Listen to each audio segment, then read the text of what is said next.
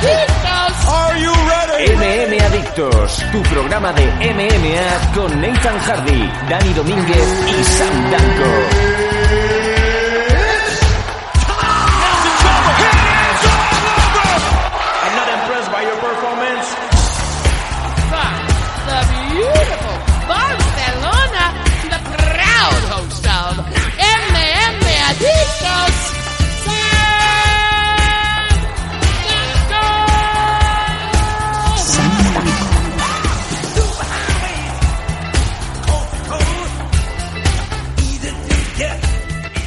Hola, hola, ¿cómo estáis todos? Amigos, este es el último MM Adictos de 2018. Ya cerramos el chiringuito Pleguem con Dima Cataluña. ¿Cómo estáis todos? Es el número 245, si no me falla la memoria. He hecho 45 o 35. Eh, eh, he dicho 235, por supuesto. Y la persona que estabais oyendo al otro lado, Nathan Hardy, el hombre que me revisa las faltas de ortografía. Porque sí, la cuenta de Meme Adicto la lleva el Neysan. ¿Cómo estamos? Yo no llevo la cuenta de Meme Adicto. Hombre, no, eres Jouriño, ahora solo falta también que digas que tampoco eres el de Meme Adictos. No, sí, el de Meme Adicto soy, pero no soy el que lleva la cuenta realmente. Bueno, gracias a Dios no, el corrector de, del móvil funciona a las mil maravillas. Sí, 2.35. ¿Qué pasa? ¿Cómo estáis? Es el último programa de este año 2018. Seguramente lo estaréis escuchando pues en esta, en esta semana tan, tan complicada de explicar, ¿no? Seguimos con los excesos de, de las fiestas navideñas. Ya nos quedaban pues el día de Año Nuevo. Bueno, algunos estaréis ya encarando los días de Reyes. Y todos estaréis pues abusando, ¿no? Del Alka-Seltzer. El Alka-Seltzer, el Almax Forte y otros eh, medicamentos que funcionan muy bien para liberar pues toda la carga que te suele poner la suegra en el plato.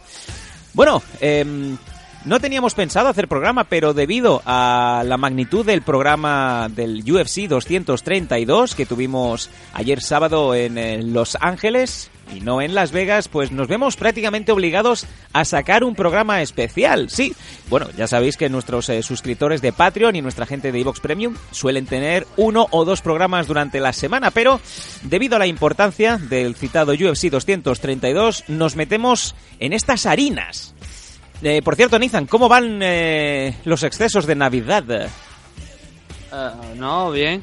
Bien, no, Bien. yo exceso, exceso no. Yo esta Navidad, pues lo normal, como cualquier otro otra fecha del año. Yo no me he cebado a comer aquí mierda ni, ¿No? ni, ni nada parecido. ¿No abusas del turrón del alfajorín? No, de hecho alfajor, por ejemplo, este año no, no he comido ninguno. Y lo único que tengo ahí de turrón yo que, que como de vez en cuando es una tableta de esa, una tableta, un turrón de de chocolate blanco que me gusta. Y, y ya está, pero la Bueno. verdad es que no, este año no, no de eso. ¿Mm? Eh, quiero, a ver, estamos al principio del programa. Sí. El problema es que, bueno, si lo escucháis esta noche, pues todavía tenéis tiempo de hacerlo. Si obviamente lo escucháis pasado el lunes, mm, pues no. Pero si estáis escuchándolo ahora, os propongo, bueno, propongo que se está dando difundir en, en Twitter que pongáis el hashtag TenshinGoRock eh, para que nos, entenga- nos entendamos todos los que no sepan inglés. Eh, Tenshin Go Rogue. Rogue, Rogue, como la peli de. Star Wars. Sí, Rogue One. Rogue como, One. como propuesta pa- para que mañana Tenshin pues le pegue una patada a Mayweather y lo ponga eh, en su lugar. Y obviamente yo que incluso me ofrezco a, a hacer un crowdfunding y creo que habría mucha gente que estaría dispuesta a pagar la multa de Tenshin Asukawa a cambio de que le soltara una patada mañana Sí. a Floyd Mayweather en, la, en el ring. Bueno, ahora, ahora hablaremos eh, brevemente en el bloque noticias, un, bro- un bloque noticias muy muy resumido porque van a ser prácticamente la última hora de Rising y buena parte del programa va a ser eh, esa revisión, ese análisis del UFC 232. Si te parece, vámonos a ir ya directamente con las noticias aquí en MM Adictos y arrancamos como es debido. Vamos allá. Noticias. Noticias. Is there something wrong with your ear? Oh, it's been a while now, mixing up the drink. I just need a girl who gon' really understand. I just need a girl who gon' really understand. I've been popping just took three in a row. I'm down to do it again. I'm on a roll. In a row. Eh, no es el antiguo récord de Renan Barao, es el hombre que se hace llamar The Weekend, ¿no? Y con faltas de ortografía. Mira, ahí sí que le hubiera corregido ya a este señor. Se le eh, puso el pelo así muy feo y algún día pues se lo tuvo que cortar. Pero bueno, no vamos al tema, no vamos al, al cantante. Vamos a Rising y es que tenemos últimas horas. La primera ya la has comentado tú, la gente está pidiéndole a Tenshin Nasukawa que pague cualquiera multa que se le haya interpuesto en ese contrato firmado por eh, Floyd Mayweather en un combate de exhibición a tres rondas sin ningún tipo de juez ni árbitro. O sea, va a ser la cosa más Ah, rara del mundo. Va a Un ser, árbitro, obviamente, sí tiene que haber. no van a juzgar. O sea, eh, only God, only No, God can no judge me, ¿no? Y solo Dios puede juzgarme. Sí, eh, bueno, a ver, eh, es lo que, es lo que he venido diciendo. La, la gente, hasta el propio Tenshin Asukawa dijo hace poco en una entrevista que sentía de alguna manera que le encantaría patear a, Floyd Mayweather ahí. Obviamente, lo que ha dicho Floyd en rueda de prensa, en una intervención que creo que fue ayer, porque habían sido los pesajes, ayer decía que eh, hay una serie de penalizaciones de multa en el caso de, eh, de que Tenshin pues decida patearle. Hace un movimiento que no esté aprobado por eh, los Mayweathers, obviamente. Los Mayweathers. Sí, la familia. Eh, entonces, claro, eh, ha surgido un movimiento que ahora también está apoyado por Middle Easy, en el que con el, el hashtag Tenshin Go Rogue estamos esperando a ver si mañana pues a se le va un poquito la cabeza y saca ese lado de kickboxer que obviamente tiene, que es lo suyo, y le suelta un Mira. viaje a Mayweather que le quiten la, la tontería de, de querer poner tanta negativa y tanta pega ¿no? a la hora de hacer una simple exhibición en Japón. Nathan, llámame fantasioso. Tú llámame fantasioso, pero eh, en el año 85, en el MGM Grand de Las Vegas, Nevada, Iván Drago asesinó a Apollo Kid, a Apollo Creed en un combate exhibición. If he dies, he dies. Bueno, vamos a ver, no le está pidiendo que mate a, ah, digo, a, a Floyd Mayweather mañana sobre el ring, pero sí que una patada o un low blow ahí bien dado, alguna persona se sentiría orgullosa de Tenshin si lo, si lo hace. Y tampoco, a ver, sería ilegal por el combate, ¿no? Pero no sería nada ilegal en el mundo de Tenshin Asukawa, que como te digo es el kickboxing, ¿no? Y, el Muay Thai. Eh, y por supuesto también las MMA, pero principalmente el kickboxing. Entonces, la, yo es que muy gustoso, pues ya te digo, le pagaría parte de la multa, ¿no? Bueno, más bien haría un, un crowdfunding, ¿no? Para pagarle la multa, porque según se ha rumoreado incluso, estaban comentando que la multa podría ascender a 5 millones. ¿5 millones de Oh, dólares? 5 millones de dólares, me parece una burrada, no sé si esos datos serán verdad. Yo te digo, a ver, no he cogido la, la entrevista entera a mi weather ayer, eh, con lo cual no he escuchado todo, pero sí que se hablaba de lo del tema de la, de la multa y alguien había dicho eso, que llegar a ser 5 millones, lo cual me parece una auténtica barbaridad, porque una burrada, ¿no? Pero vendría a lo mejor también en la línea de lo de... No sé si interpretarlo a lo mejor como miedo o re- yo diría más respeto, ¿no? Que siente Floyd Mayweather por Tenshin Asukawa y que ayer mismo en esta, en esta rueda de prensa con, con los periodistas pues también lo así lo manifestó dijo que sentía un enorme respeto por el chico después de haber visto pues vídeos y highlights pero que obviamente si pasaba eso pues tendría sus consecuencias ¿no? incluso se dice que a día de hoy y ya estamos en la madrugada de Japón incluso el equipo de Tenshin Asukawa exactamente no sabe lo que va a pasar mañana en referencia a algunas normas todavía Wow. eso es lo que se está comentando en redes por gente, no te digo por cualquiera, te estoy diciendo gente que sabe realmente de lo que de lo que se está moviendo allí. Eh, y sería una cosa que me llamaría mucho la atención, ¿no? Que a falta de, de pocas horas, ya digo, estamos ya a día 31 en Japón, el evento ya mismo va a empezar, bueno, ya mismo no, todavía quedan unas horas por delante, obviamente, pero veremos qué es lo que pasa al final allí, si no hay ni alguna sorpresa esta de última hora de, pues, de alguna cosa que esté, algún movimiento que esté prohibido, algún movimiento que permita para darle un poquito más de vistosidad, pero yo creo que como dijo Mayweather, esto todo se hace en sus términos y no creo que se vaya a salir mucho de una hoja de ruta fácil y sencilla de cara a lle- a llegar, de cara a alcanzar esos nueve minutos de- del tercer, eh, del, del combate, del final del combate y hacerlo todo lo más seguro posible. Eh, hay noticias, desde luego, eh, y por eso estamos en este bloque. Sobre Rising, no, no hay al respecto de ese super combate de exhibición, ese, eh, ese experimento que no sabemos si va a salir bien o va a salir muy mal.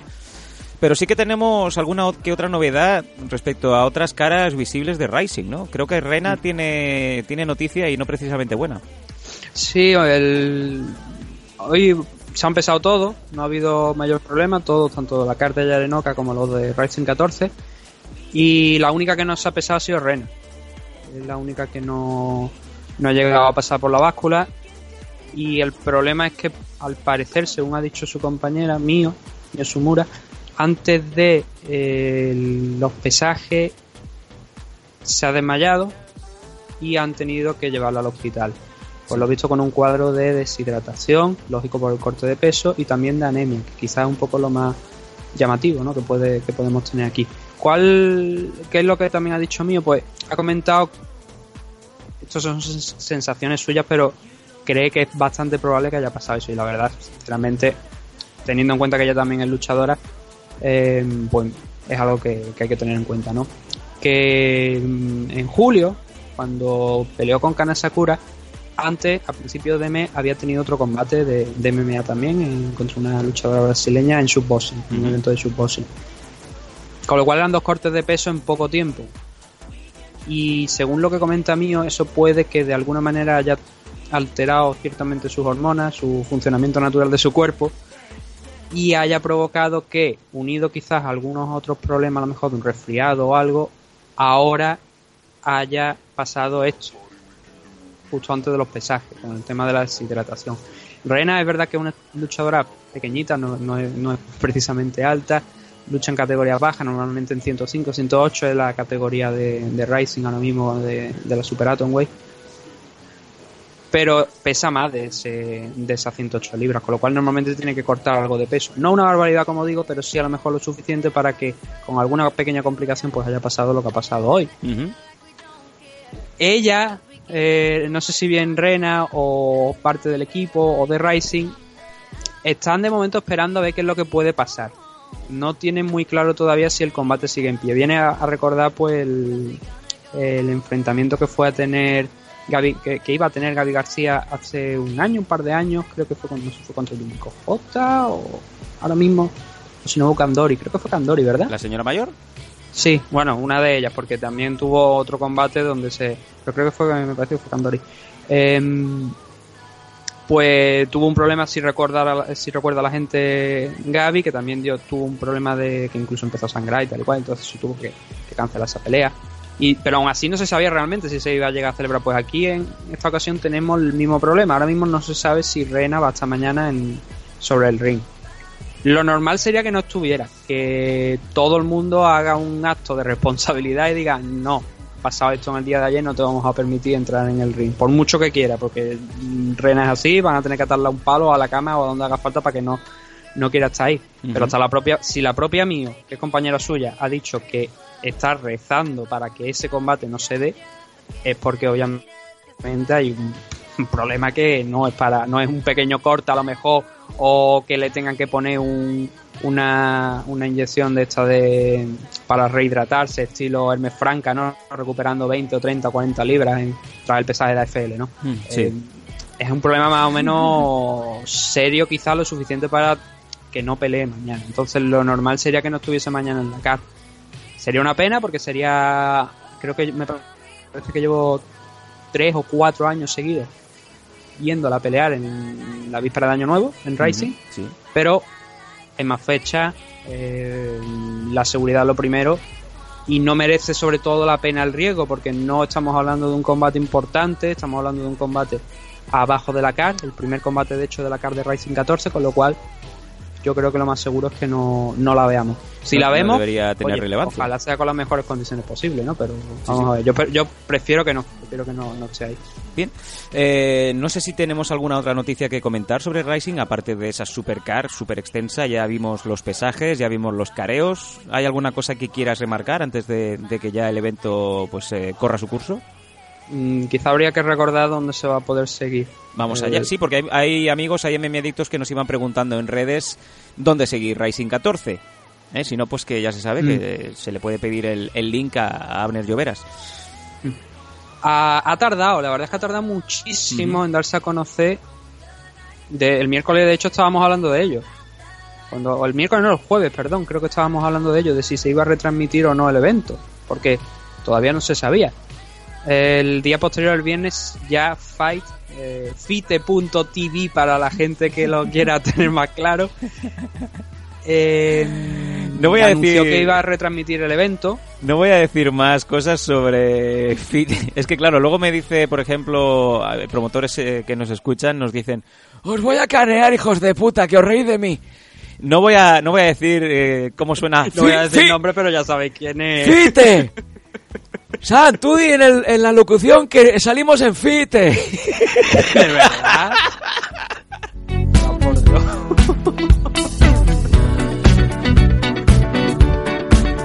Ay, que me da la tos.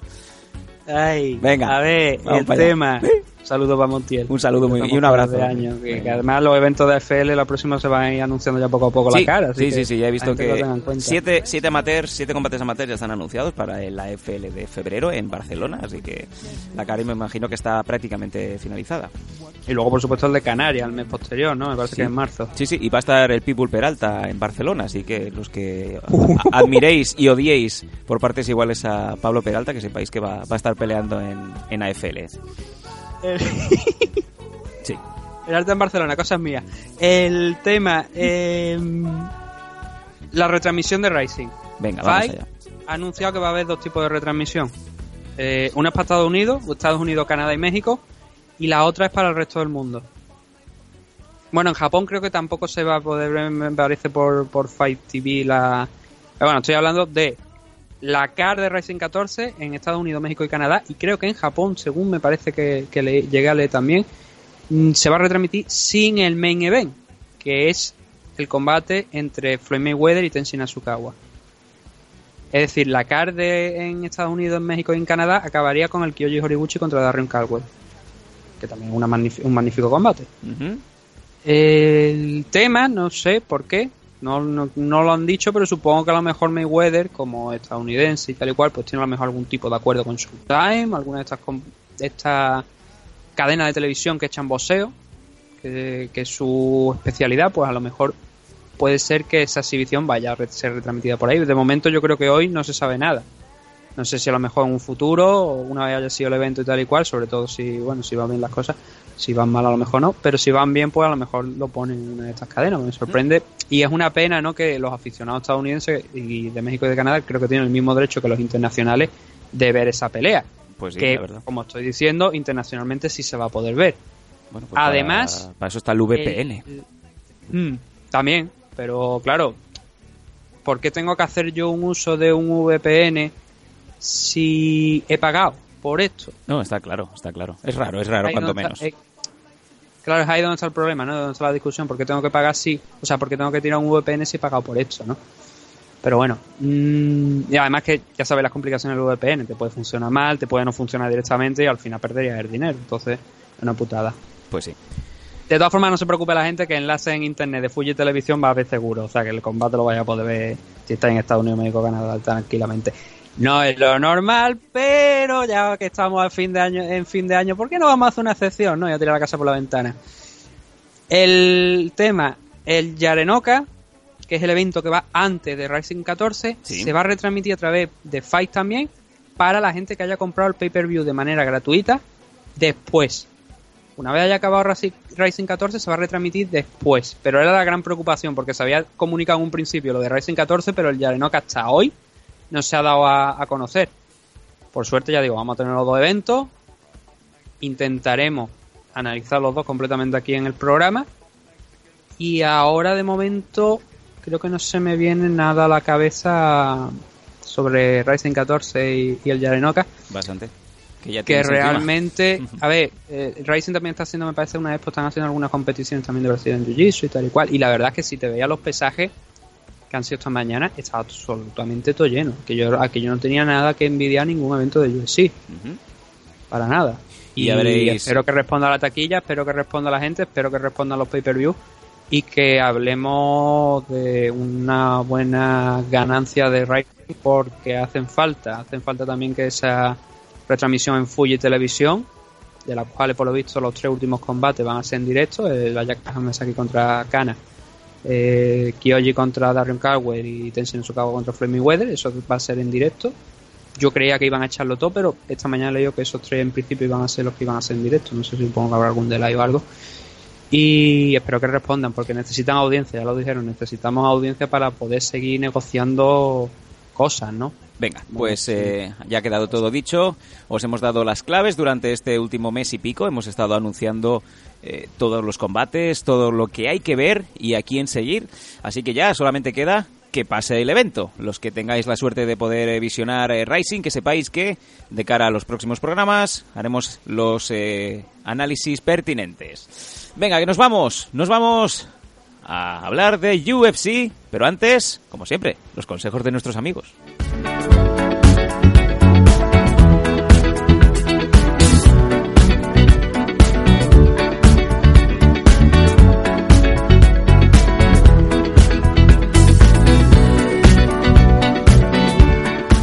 Desde hace mucho tiempo, desde hace muchísimos años, Dragons siempre suele, ser nuestro sponsor número uno, nuestro amigo Nacho Serapio, desde el primer día apoyando la iniciativa de MM Adictos. Y nosotros pues eh, como siempre recomendando Dragons, la comunidad Dragons sobre todo en donde podéis entrenar con el grupo de Nacho Serapio cuando queráis y donde queráis, con cursos online de artes marciales y deportes de contacto y además son unos cursos que no cierran en todo el año, 24 horas al día y 365 días al año, de lunes a viernes. Bueno, sábado y domingo, si alguno pues eh, se levanta con ganas de, jarana, pues oye, que te pones unos cursitos y como siempre le decía a Nathan, ¿no? Que me apetece hoy lo de los nunchacos, no quiero hacer como Bruce Lee delante del espejo. Me quito la ropa, me quedo en calzoncillos o en la tanga y pillo los nunchacos y, empiezo a, a, darle fuerte, ¿no, Nathan? Y esto pues con eh, Nacho Sapio pasa. Sí, lo que espero que no, te, no cuando utilices los nunchakus no te convierta en el, en el chico este con el pelo afro sí. del famoso vídeo, ¿no? Que pega una voltereta, un mortal hacia atrás, se cae de boca y empieza a pegar con los nunchakus mientras borracho que parecía Kevin Lee contra Son Barbosa, ¿no?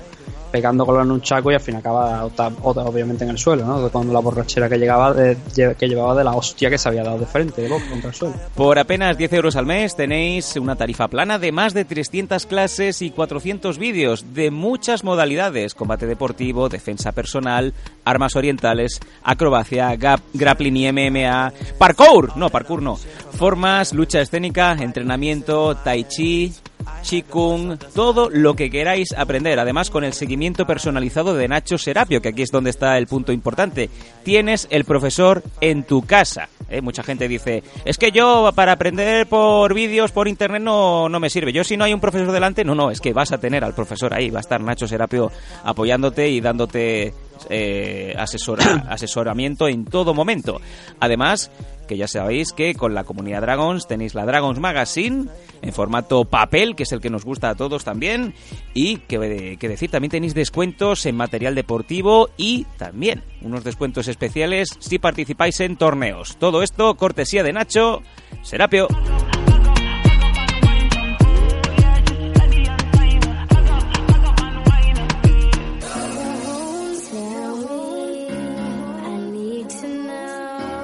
Y luego también nuestro otro sponsor, nuestros otros amigos, Tao Acupuntura, en la calle Tortosa 6, en Castellón. Ahí tenéis un camino hacia la salud y el bienestar con la acupuntura que mantiene y recupera el bienestar de, manera natural buscando el equilibrio de cada persona. Es una manera muy natural pues de sentirse bien, ya sea a través de eh, elimina cualquier tipo de dolencia, a través de acupuntura, el tuina que es un masaje chino, la moxibustión, ventosas, eh, reflexología podal, masaje terapéutico y masaje deportivo. Y ya lo sabéis, bueno, es una técnica milenaria. Esto se ha estado haciendo desde antes de que se inventara el, el lavabo. Prácticamente, Nathan. Desde antes de nacer Gasco. Bueno, eso ya tengo yo mis dudas, ¿eh? regala salud y bienestar, regala un, eh, una manera muy acertada y muy interesante de cuidarse de salud. Tao Acupuntura, el camino hacia la salud y el bienestar. En Castellón. Venga, vámonos con el depredador. Si no lo puedes masticar, será mejor que no lo muerdas. Cada vez que saco un disco los pongo contra las cuerdas. Yo no hago rap, escupo mierda al micro y si no se esconden les doy caza. Los mato y diseco en el mismo golpe. Ok, he visto críticas y quejas, pero el lobo nunca cuenta con la opinión de las ovejas para nada y la batalla está muy lejos de sus casas, de sus cosas. Yo vivo en las trincheras y entre cosas en sí. Si UFC hay cosas- 232 por fin. Hemos eh, sacado este parto de la burra. Mira que nos ha llegado a dar dolores de cabeza este evento, y sobre todo para los luchadores y esos pobres aficionados de fuera de Estados Unidos que se compraron su billete de avión, que se compraron su alojamiento, se compraron esa, esa bolsita de Percocet y llegan allí a Las Vegas y resulta que no, que se lo han movido, que lo mandan a Los Ángeles. Finalmente el evento tuvo lugar y prácticamente te diría Nathan con eh, suavidad y sin ningún tipo de altercado previo. Ya sabemos que eh, cuando hay ruedas de prensa en donde metes a aficionados, eh, cualquier cosa es válida para tirar una granada, ¿no? Sí, bueno, es que de hecho la rueda de prensa fue extraña, cuanto menos. Hombre, Le abuchando a una, preguntaron, a una claro, chica que fíjate, preguntaba... entre pues, algunas de las cosas que pasaron. A Dana White le preguntaron por lo que hablamos el miércoles, ¿no? Porque había muchos luchadores que decían, oye, pues eh, yo no quiero pelear en California, en California porque voy a tener que pagar más impuestos de los que iba a pagar en Nevada, con lo cual mis ganancias por esta pelea van a ser menores. Le preguntaron por eso y la respuesta de, de Dana White pues fue la clásica de, de Ultimate eh, Dodgeback, ¿no? sí. En- porque preguntó si alguien iba a pagar su pues los impuestos correspondientes a sus ganancias en California. Esa fue su respuesta para cuando le preguntaron si iba a pagar eh, de alguna manera si iba a reembolsar ¿no? la diferencia en el tema de los impuestos con de respecto de o sea entre California y Nevada. Luego también eh, un periodista sueca, me parece que fue, que le preguntó a, John John que qué pensaba o que por qué eh, era esta la tercera vez en la que se hablaba de sus positivos en lugar de los luchadores de la CAR. Y la respuesta de John John fue en la línea de Dana White, ¿no? De Ultimate Dodgeback también, nuevamente, Una vez o y en el que coge y dice em, que no vale como periodista, que haga periodismo y que le quitaran el micrófono. Completamente, pues, desmereciendo el trabajo de las chavalas. Que creo que le hizo una pregunta que tenía que haber eh, respondido John John, porque creo que es una buena pregunta, de hecho. Porque piensa que estamos aquí nuevamente discutiendo esto por tercera vez, ¿no? Cuando deberíamos estar hablando de la gente, de tu combate, de tu regreso, de los del resto de los combates de, la CAR, ¿no? Y esa chica, pues, incluso hasta el propio Dana White el público empezó a buchearla, siguiéndole eh, el- los pasos a, a John John, ¿no? Que estaba pidiendo eso precisamente. Luego es verdad que ayer pidió disculpas. Eh, dirigió vía eh, rueda de prensa a la, a la chavala y le pidió disculpas, ¿no? Pero claro, tú no tienes que pedir disculpas si no has hecho nada mal. Y obviamente la actitud de John John ese, ese jueves no fue la adecuada. El tema mm, es que, ya digo, hubo más cosas extrañas, ¿no? Como por ejemplo John John eh, rajando de, de las antros, ¿no? Rajando también del tema de la... Que dice, no, hombre, imagina si hubiera intentado pagar a, a la, a la usada, ¿no? Por todo, por todo este tema. Y por lo visto se escuchó a alguien diciéndole, lo intentaste, así que lo intentaste, ¿no? Uh, Fue una rueda de prensa muy extraña, ¿no? Y lo importante es que todo salió adelante, no hubo mayores problemas y que ya llegábamos al sábado pues con lo que nos interesaba realmente a nosotros, ¿no? No ese drama de, de John John, sino el John John luchador, el que técnicamente es posiblemente el mejor light heavyweight de la historia y uno de los mejores luchadores de la historia. Fuera dopaje, ¿no? La el dopaje no te da la técnica, por decirlo. Hay que, Claro. hay que resaltar varias cosas. Eh, ayer, ay- bueno, ayer el teléfono me echó humo por la mañana, después de que se visionara el... Sabéis que durante la semana UFC lanza cada día un eh, vídeo, un embedded, que es como una especie de videoblog. Y os digo, ayer era sábado 29 y por la mañana me llegaron siete mensajes de varios amigos, eh, cuatro de ellos luchadores profesionales, en los que me decía, ¿habéis visto la Embedded? Y digo, no, y me pasan una captura. Una captura de pantalla en donde se ve a Carlos Condit, que es uno de los luchadores que estaba programado para, para pelear en este evento, cogido de la mano de una chica que nos sonaba mucho a todos. Y digo, leche, si es Irene, es Irene la niña Cabello. Irene Cabello y Carlos Codit aparentemente pues eh, parece que, que han unido sus eh, caminos. Porque ha viajado con, con Carlos, así como con el resto de, del, eh, del equipo de, de Greg Jackson, ¿no? ¿Qué quieres que te diga? Y digo, O sea, joder, lo único que te puedo decir al respecto es que yo pensaba hasta ahora que, que Carlos Condi pues estaba casado, que lo estuvo en algún momento, obviamente. Decimos que, eh, obviamente, es una obviedad que ya no, porque si no, no no salen esas imágenes, ¿no? Y que tiene varios niños. Ya está, eso era lo que yo sabía de él. A mí su vida privada ya te digo que tampoco me importa mucho. eh, Como la de muchísimos luchadores. Lo del caso de John Jones sí, porque obviamente el tema de, de lo del hit and run, de los positivos por dopaje, obviamente sí que afecta porque repercute en su carrera. No, no, a mí me- Carlos me- Condi tengo una relación con Irene Cabello. Me suda- no es que no me importa mucho, Me que suda lo digamos, que no no aporta escrito. nada, quiero decir. Me suda lo A que no está a lo mejor escrito. le aporta algo, pues, No, pero- pero, o oye, a Carlos, pero yo a mí no. es relevante ver, ver una cara conocida y sobre todo una cara española de, de un- una luchadora española, ¿no? Pues dices, ostras, pues eh, bien, bien por Irene, bien por bien por Carlos, ¿no? Ahora estaba Claro, tiene mirando sen- Tiene, sentido también porque Irene, bueno, está entrenando allí en Albuquerque, en el, en- en el Jackson Wing. Sí, correcto. Carlos, eh, Carlos entrena allí. Carlos también eh, forma muchos años, desde, desde hace muchísimos años parte del, del equipo de Greg Jackson. Sí, obviamente está claro, ¿no? Dónde se han conocido. Me estoy mirando ahora mismo, no sé si la Wikipedia ya sabéis que a veces se actualiza, a veces no. Eh, hay un apartado de Wikipedia no es Carlos. una fuente válida en el, en el 90% de los casos. pues mira, yo lo, lo- lanzo lo que veo aquí. Eh, en la Wikipedia pone Personal Life, Carlos Condit. Dice, Carlos Condit se casó con su novia de toda la vida, Siger Mary McCullough, en eh, diciembre de 2010 y la pareja eh, celebró el eh, matrimonio dándole la bienvenida a su primer hijo en eh, marzo. Vale, Vuelvo a lo mismo, o sea, no me importa, Me no igual. me aporta nada realmente, ¿no? Es como cuando, Vamos. cuando Junior Dos Santos se, se divorció de, de su mujer. ya que la gente decía, mejor el único que estaba feliz ese día era él.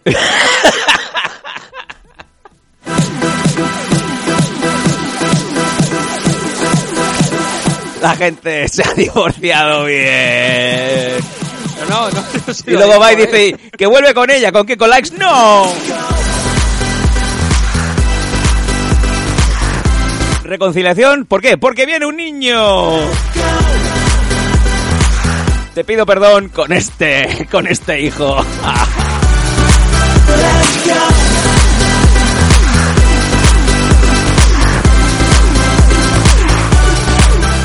Es lo que suele eh, para estos casos, Nathan, y, y ahora me salgo de me salgo del mundo MMA y me meto en el de la farándula, se conoce el hecho de que cuando te empieza a ir bien en la vida, hacerse un The Rock. ¿Qué es hacerse un The Rock? Porque yo la vida personal de The Rock no... The Rock, eh, cuando era luchador, ¿eh? no, no le iba mal, estaba casado con su novia del instituto. Dani Gar- China. No, China no, Dani García. Que tiene nombre de También señor. tiene nombre de. Tiene, no- oh, tiene, no, tiene nombre de señor que te, que te limpia los lavabos. Y cuando se hizo estrella, estrella del cine, le empezó a ir muy, muy bien y vio que la cosa no podía frenar y dijo, mira, Daniela, que nos divorciamos. Y dices, ¿por qué? Dices, porque me acabo de hacer a mí mismo un The Rock.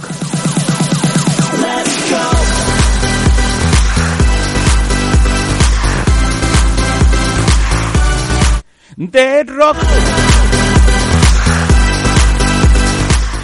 Bueno, estamos hablando en demasía de como esto. una... Sí. ¿Cómo se llama esto? Una paradoja temporal, ¿no? Donde The Rock se hace a sí mismo un The Rock. en el momento de inventar el término dice, coño, me acabo de hacer un The Rock. Me he hecho un The Rock. Sam Danko se hizo un The Rock también hace años. Venga, vamos a parar ya esto que, joder, parece el sálvame no es- con dos no M. interesante realmente. El, el otro hecho relevante que pasó durante la semana... eh, se me ha ido, tío. Eh, claro, tanto hablar de esto... eh, No sé. O sea, si me da alguna luz a lo mejor puedo llegar a saberlo. Bueno, es igual. Eh, vamos, vamos, al, vamos al caso, vamos al tema, al tema en concreto. Eh, vamos a leer, si os parece, la, la car desde abajo hasta arriba. Nathan me para donde, donde él considere. Se ha visto toda la car, no solamente la main. Así que puede hablar con, con propiedad. Vamos allá. En la Early, en la Early Preliminary Car, teníamos un catchweight de 137 libras entre Montel Jackson y Brian Kelleher, con victoria para el primero por Darth Shock, una sumisión en el primer asalto. Sí, Er- era un combate que en la previa había comentado que me parecía un poco extraño quizás que Brian Kelly, que era un tipo con muchísima experiencia, se estuviera enfrentando ante alguien con, un, con solo siete peleas. Y me preguntaba qué es lo que había visto UFC aquí para hacer este emparejamiento. Es verdad que Montel Jackson es el luchador que da 137, da una libra por encima del límite, a no ser un title fight, pues siempre puede empezar una más. Pero lo que vi me gustó muchísimo, me gustó la verdad. Le vi bien con el jab, controlando la distancia a, Jackson y además metiéndolo de una manera pues muy precisa y, y jabs que hacen daño, ¿sabes? Hay algunos jabs que simplemente te sirven a lo mejor un poco para marcar distancia y, y para desviar un poco a lo mejor quizá la atención del rival, pero hay jabs que hacen daño y la verdad es que los de Montel Jackson ayer pues me daban la sensación de que iban en esa línea y sobre todo la finalización. Eh, cogió a Kelleher en un intento, él, Kelleher cogió en el clinch, lo, agarró en el clinch, intentó ponerlo contra la jaula. En el momento en que lo estaba poniendo contra la jaula, se defendió Jackson con un codazo, con un codazo bien dado al lateral de la cabeza. No sé si es justo, a lo mejor quizá en ese momento donde, bueno, es que hace obviamente cambiar el nivel a Brian Kelleher, perder el equilibrio, se le echa encima, fuerza que caiga sobre su espalda Kelleher. A partir de ahí lanza unos cuantos puñetazos muy cortos, quizá a lo mejor no muy efectivos, porque eran rápidos, era como lo que solíamos decir antiguamente de matar conejos, ¿sabes? Sí. Que era lo que hacía Brock Lesnar. Sí, sí, sí, empezaba a pegar ahí en la nuca y se moría todo lo que tocaba. Empezaba a pegar Hammer Fist, pero los pegaba tan corto, tan rápido que tú decías, no estamos muy seguros de la potencia que puede lle- llevar eso, ¿no? Porque eran golpes cortos. Mm. Conectó a algunos, la mayoría impactó, la verdad, en la defensa, pero conectó a algunos. Em, consiguió salir hacia un lateral, agarrar el cuello y luego cerrar, cerrar con un dash choke. Mm, No es que enseñara una barbaridad, porque eh, la victoria es más, bueno, más allá de, de la sumisión, es un tema de precisión, realmente, de conectar ese, ese elbow justo en el momento adecuado, en el sitio adecuado, y no es que viéramos un despliegue de habilidades como para decir, pues mira, podemos esperar esto en un futuro, podemos esperarlo de más allá. Pero es una victoria, de luego, que es importante para Montiel. Eh, eh, Mon- Montiel, no, para Montel. He dicho antes Montiel también, no, Sí. la cabeza Montel, Montel Jackson. Te va, te va a ir allí a, a hacerte como la de los conejos también, ¿eh? ¡Trash! Venga.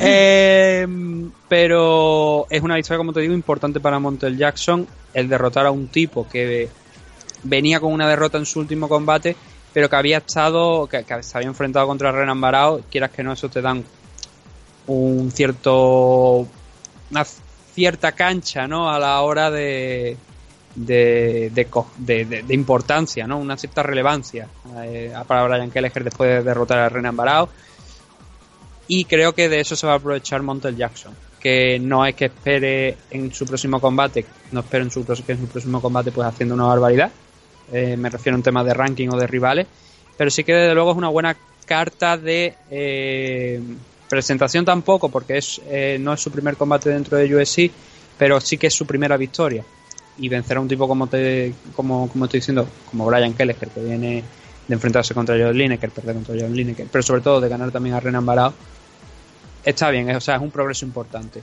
Así que habrá que estar atento a lo que a lo que Montel Jackson, que todavía es joven, puede hacer eh, en sus siguientes combates. Vamos a ver si lo de ayer no es casualidad, porque sobre todo es el alcance. Quizá para un, un luchador en la división Bantamweight un alcance tan grande, que está por encima incluso del metro 90, me parece, es algo interesante, la verdad. No hay, no hay luchadores tan grandes en esa categoría de peso y menos con ese alcance.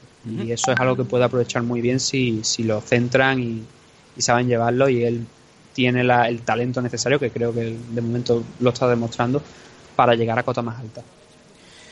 Seguimos subi- subiendo en la Welter. Nos encontramos el segundo de los combates en donde Curtis Millender se deshizo de Sillar Bajadurzada por decisión unánime. 29-28, 29-28 y 30-27. Eh, hay un comentario de Dominic Cruz al principio que fue el que junto con Joe Rogan y John Anis, los que hicieron los comentarios en- anoche en el pay-per-view, bueno, a, a lo largo de todo el evento, no solamente del pay-per-view, también los preliminares, que dijo que Sillar no era el mejor en striking, no era el mejor en el suelo, pero tenía pelota. Y tenía unas pelotas grandes. Y eso era lo que lo hacía también tan temible a, a Sillar. El combate de ayer, de ayer fue el fue de menos a más, la verdad. Fue de, de un primer round donde ambos estaban muy muy estáticos y Sillar de alguna manera estaba peleando a la contra, pero soltando las bombas a las que nos tienen acostumbrados, que si te cogen te pueden arrancar la cabeza, eso, es así. Y un Milender que lo vimos pues mucho más eh, compuesto, con cabeza, soltando golpes. Joe Rogan, yo no sé si esto lo, llegué a decir cuando se enfrentó contra Matt Griffin. Eh, tendría que, no lo he llegado a escuchar, porque la verdad tengo por costumbre no escuchar lo- los programas antiguos que hemos hecho. Pero no sé si puede que, que aquel día, también cuando hablé de, de Millender, dijera algo parecido. Joe Rogan dijo que le recordaba mucho a, a John John. Y si no lo he dicho, tengo que decir que tiene toda la razón del mundo, porque es un luchador. eh, eh, estábamos hablando de un combate en la categoría welterweight, pero es un luchador con un alcance muy grande, muy grande. Y también el, el tema del físico, de los movimientos también que utiliza, porque utiliza también esa patada lateral a la rodilla que, que utiliza John John, pues recuerda mucho a, a, Jones. Y eso lo, lo sabe explotar, y lo supo explotar allá ante un luchador que estaba muy estático, pero como te digo, fue de menos a más. El primer round, ya te lo he dicho, muy muy estático, pero el trabajo de Milender lo suficiente para te estoy dando, pero tú no me estás golpeando con esas manos tan fuertes que estás lanzando, con lo cual pues, iba ganando. En el segundo la estrategia pues algo similar, pero si ya empezó a mm, conectar de alguna manera pues algunas manos más de las que había hecho en el primer asalto, mientras que Millender pues seguía lo mismo. Hay un lance donde Sillar consigue ir al suelo, quizás por un error de Millender, diría yo, más que porque intenta, no sé si fue un spinning elbow, ahora no recuerdo si fue un spinning elbow, un spinning backfist, al- algo spinning, alguna de estas de spinning shit que a mí tam- tampoco me gusta porque te dejas puesto en alguna en alguna ocasión y creo que aquí fue lo que exactamente lo que pasó, lo dejó puesto, si ya lo llevó al suelo, pero lo controló bastante bien, controló a Sillar que estaba en posición superior bastante bien, con lo cual no sacó mucho de ese takedown. Y lo que hizo restante Sillar a lo largo del asalto creo que tampoco de alguna manera fue, fue suficiente para arrancarle ese asalto aunque para algunos jueces luego vimos la decisión que sí. El tercero, yo creo que interpretando la urgencia que tenía por finalizar la pelea, porque no sabía exactamente cómo en qué posición estaba, pues abre mucho más fuerte Sillar. El- hay un momento donde lo está agobiando a, a Millender y Millender responde con un, con un cross, el- hace daño a Sillar. Justo cuando se, además cuando se estaba retirando de la posición, ya Millender estaba moviéndose, soltó la mano como contra, pero sin mucha, mucha fe realmente. A Anderson Silva contra Forrest Griffin cuando lo noqueó por última vez. Y le impacta y a partir de ahí, ahí sí que le ha hecho daño. Sillar yo no sé cómo sobrevive, pero sobrevive de alguna manera ante todo el esfuerzo que realiza Millender, que, que si bien estuvo muy acertado, no tomó riesgo en exceso. No quería que una mano a lo mejor en respuesta de Sillar lo noqueara, pero sí que estuvo picando piedra durante bastantes segundos hasta que se le echó de alguna manera encima Sillar a la espalda, lo levantó, cayeron al suelo en posición de crucifix y Sillar se dio la vuelta y la verdad es que acabó bastante bien el combate eh, Sillar, intentando incluso derribarlo, mantenerlo. Fue un grandísimo tercer asalto, un asalto muy entretenido, el mejor del combate. Creo que lo ganó Millender obviamente porque eh, lo puso en muchísimos más problemas de los que Sillar eh, pudo hacer porque estaba medio noqueado. Con lo cual es una, una victoria y una decisión unánime, de- para mí es unánime, sin ninguna duda, y creo que también los jueces me parece que la dieron unánime, a favor de, de Millender que se han visto cosas muy positivas y que ahora pues tiene que seguir creciendo, que no pare esto aquí, ¿no? Ya junta muchas victorias, desde hace prácticamente tres años no ha perdido, pues venía también desde fuera de UFC con una buena racha, ahora creo que están nueve victorias me parece consecutivas, la tercera dentro aquí de UFC y es hora de ya de darle sí un rival pues más grande dentro de los rankings, por lo menos que estén del 12 al 15 en la división welter para probar a ver hasta dónde puede llegar Miranda. La verdad, muy, muy un luchador muy completo y a ver qué es lo que le depara el futuro en el próximo 2019. Vamos con más eh, combates. Te voy a pedir celeridad porque tenemos un montón de nombres por delante y, y queremos dedicarle todo el tiempo que merece, sobre todo los, los últimos tres combates. Pero a partir de, a partir de este combate, muchas que hubo muy poca decisión anoche, hubo tres, con lo cual muchos combates se van a solventar pronto y no vamos a tener que estar aquí en mucho debate. Mira, pues en el siguiente, el combate se cerró antes de, de llegar a las decisiones de los jueces. Uraya Hall en la middleweight, en una noche muy emotiva, ganando a Vivon Lewis por puñetazos, por KO, por KO en el tercer asalto. Sí, pero que el resultado no engaña a nadie. Uraya Hall ayer estuvo uh, siempre peleando a la contra. Bueno, en algún momento llevó la iniciativa, pero quiero decir que siempre iba perdiendo el combate. Luis ayer estuvo muy bien. Fue un, hizo un grandísimo combate. Era el primer combate que tenía dentro de USC. Había pasado por el Dana White Contender Series, pero este era el primer combate que tenía dentro de, de USC. Y a pesar de quedar noqueado, es un luchador que hay que tener en cuenta. Ayer estuvo muy bien controlando. De hecho, desde el inicio estuvo presionando a Hall, nada más empezar. No dejó que en ningún momento entrara en el primer asalto. Luego ya por sí por la parte final del primero, ya que iba, ya iba calentando un poquito más Hall y por lo menos eh, también Luis se veía que no iba a mantener el ritmo, ese ritmo durante los tres asaltos, porque si no se iba a desfondar en el segundo. Pero aún así lo mantuvo muy bien a la distancia, utilizando el jab, eh, lanzándole rodillazos en el clinch, eh, golpeando con, con combos, con patadas abajo también. O sea, estuvo muy completo ese primer asalto. En el segundo prácticamente igual, cazando incluso, hizo un fake y eso lo interpretó mal eh, Hall, que pegó un salto hacia arriba, pero sin, sin, sin levantar la rodilla ni nada para hacer un flying knee, con lo cual se quedó totalmente muerto. Y en el momento en el que cayó al suelo, le conectó un combo eh, Luis que le hizo no mucho daño, pero sí que se le notó en la cara que dijo Luis, eh, dijo Hall, hostia, cuidado aquí otra vez porque este chaval viene con potencia y viene fuerte. Consiguió llevarlo incluso al suelo, eh, bueno, no, no, perdón, no lo llevó al suelo, sino que cerró el, el body lock, estuvo conectando rodillazos, stomps, dos rounds muy, muy buenos de, de Vivon Luis. Y el tercero es donde pasa el desastre, ¿no?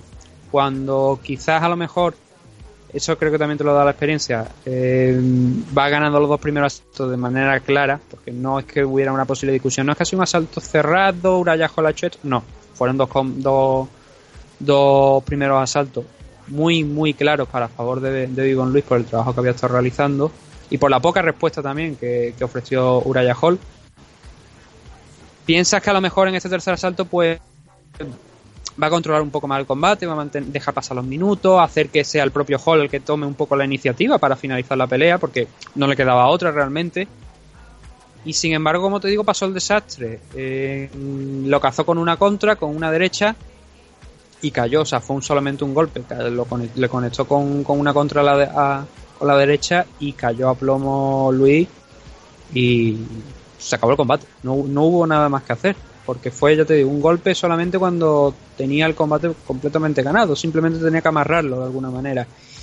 Y cuando eres joven a lo mejor, porque tiene 27 años, este es su, creo que me parece que es su séptimo combate profesional también, igual puedes hay, a lo mejor la falta de experiencia de competición puede, puede que haya sido causa a lo mejor de, de, que lo haya cazado esa contra, a lo mejor tomar demasiados riesgos cuando no tenía que tomar tanto. Pero aún así, ya digo que la victoria de Uraya Hall era necesaria para él porque ya eh, había muchas sombras sobre su futuro, porque eh, iba acumulando derrotas, victoria, derrota, la última contra Borrachiña, ¿no? Pero que Bebon Luis va a ser una, es una firma interesante para, para USC, porque si puede actuar, puede pelear de esa manera contra Uraya Hall y resultar convincente, eh, cuando tenga un poquito más de experiencia para corregir este tipo de errores, puede estar en una posición top 15, por lo menos. A mí me gustó lo que vi ayer, la verdad. Nunca había visto a este chico, a Bebon Luis, y me gustó bastante lo que hizo. Lo controló, con, ya digo, controló muy bien Uraya Hall y habría ganado de no ser porque lo cazaron y lo, le noquearon. Seguimos subiendo y nos encontramos en la Bantamweight a Nathaniel Wood ganando a Andre Ewell por Rear Naked Choke, Mataleón, en el tercer asalto. Mm. Dominio meridiano, sobre todo, bueno, en el segundo y en el tercer round sí, ¿no? El primero quizá eh, no fue tan claro el dominio, pero sí que fue una fue- fue a favor de, de Wood. El, este chico Nathaniel Wood ya habíamos puesto el foco sobre él anteriormente, en la previa también lo habíamos dicho. Este chaval es muy bueno, son 25 años solamente, pero es muy bueno y además tiene ya 17 combates. Fíjate, estábamos hablando hace un momento de. eh, perdón, 18. Estábamos hablando de Ivon Luis, que ya tiene 7 combates después de anoche. Eh, Nathaniel Bu con 2 años menos tiene 18, con lo cual está mucho más, más curtido, ¿no? Y un Ewell que me recordó mucho el tema de- al combate de Barao, pero jugó con fuego, estuvo jugando con fuego todo el rato. Y Nathaniel Booth, la verdad es que demostró ser muy demasiado rápido para Ewell. Entonces, lo cazó un par de veces con la guardia. Bueno, eh, la, guardia que, que está mostrando Ewell era bastante baja. Pero de alguna manera, Ewell nunca llegó en el combate a entender la distancia a la que Booth estaba peleando. A la hora, sobre todo, de entrar, porque entraba a lo mejor con o bien con un jab o, bien con un cruzado con la derecha. Y en una de esas le hizo daño en el primer asalto. Eh, a pesar de, bueno, Ewell se recuperó rápido, pero consiguió noquearlo, consiguió mandarlo a, la lona. Y a partir de ahí ya se vio que Ewell iba a pasarlo mal para, para pelear a lo largo del resto del combate, porque Bud encontró muy pronto la distancia, pero Ewell con esa guardia baja no la estaba encontrando. Y se estaba comiendo esas manos, como te digo, de- desde larga distancia cada vez que Bud avanzaba hacia adelante. En el segundo asalto, eh, de alguna manera puedo decir que desastre total. Lo derribó, aprovechó una patada fallida de, de Ewell para derribarlo, lo mantuvo en el suelo ya hasta el final de- del, del asalto.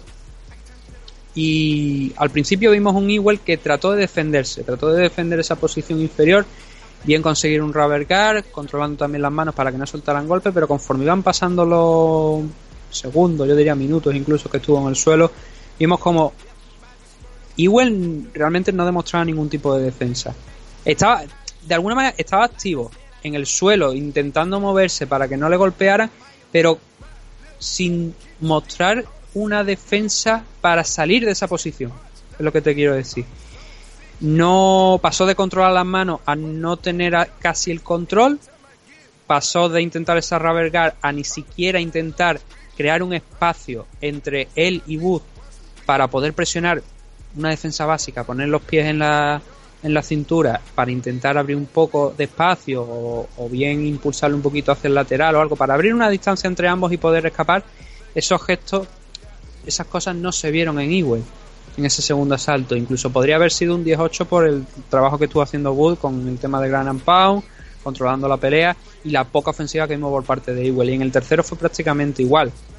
Hay un momento donde sí Ewell consiguió abrir un poquito a la distancia, pero rápidamente Bud le saltó a la espalda porque quedó muy expuesto en el momento de intentar levantarse. Bud le ganó la espalda y cerró el Rey Naked Choke y, y buenas noches señora, ¿no? Con, con- para una nueva victoria de, de Nathaniel Wood. Un tipo que en una división como la Bantamweight, que precisamente tenemos a Montel Jackson al principio, ¿no? Pero va necesitando nue- nombres nuevos, la verdad. Y sobre todo ahora Dominic Cruz, se- se- por lo que se rumorea, creo que va a estar otro año de baja. Bueno, veremos. Y, eh, por eso digo, la, la llegada de Bud aquí a esta división de 135, que además teníamos otro combate por delante, que era el de Peter Young, son nombres interesantes. Bud, de, de todas formas, como digo, Bud tiene muchísima carrera por delante, pero está demostrando que tiene nivel para estar aquí, no solamente con esos 25 años, o sea, para 25 años tiene un grandísimo nivel. ¿Qué es lo que podrá hacer en próximos años cuando siga creciendo, siga subiendo como luchador, mejorando sus habilidades? Podríamos estar hablando de un posible campeón o por lo menos un contender que va a estar en la parte alta. necesitamos nombres en la Bantamweight y Nathaniel Wood es, desde luego, uno de ellos. Vámonos al siguiente combate, un combate pues que teníamos miedo porque tenemos a muchos luchadores favoritos que siguen peleando pese a que ya la edad les ha adelantado y es el caso de BJ Penn, el luchador de Hawái ya con 40 años cumplidos se presentaba para pelear contra Ryan Hall, un eh, maestro del suelo en la división lightweight. ¿Y qué pasó, Nathan? Pues que Ryan Hall pasó por encima de BJ Penn en el primer asalto, ya que le hizo rendirse con un heel hook, un gancho. Sí, bueno, un kill hook que eh, más que a ver, era el tipo de combate que yo, se lo en la previa. Es que yo era el que estaba esperando que esto pasara así. Porque Ryan Hall es un magnífico practicante brasileño en Jiu-Jitsu. Es que es lo suyo. Es lo suyo.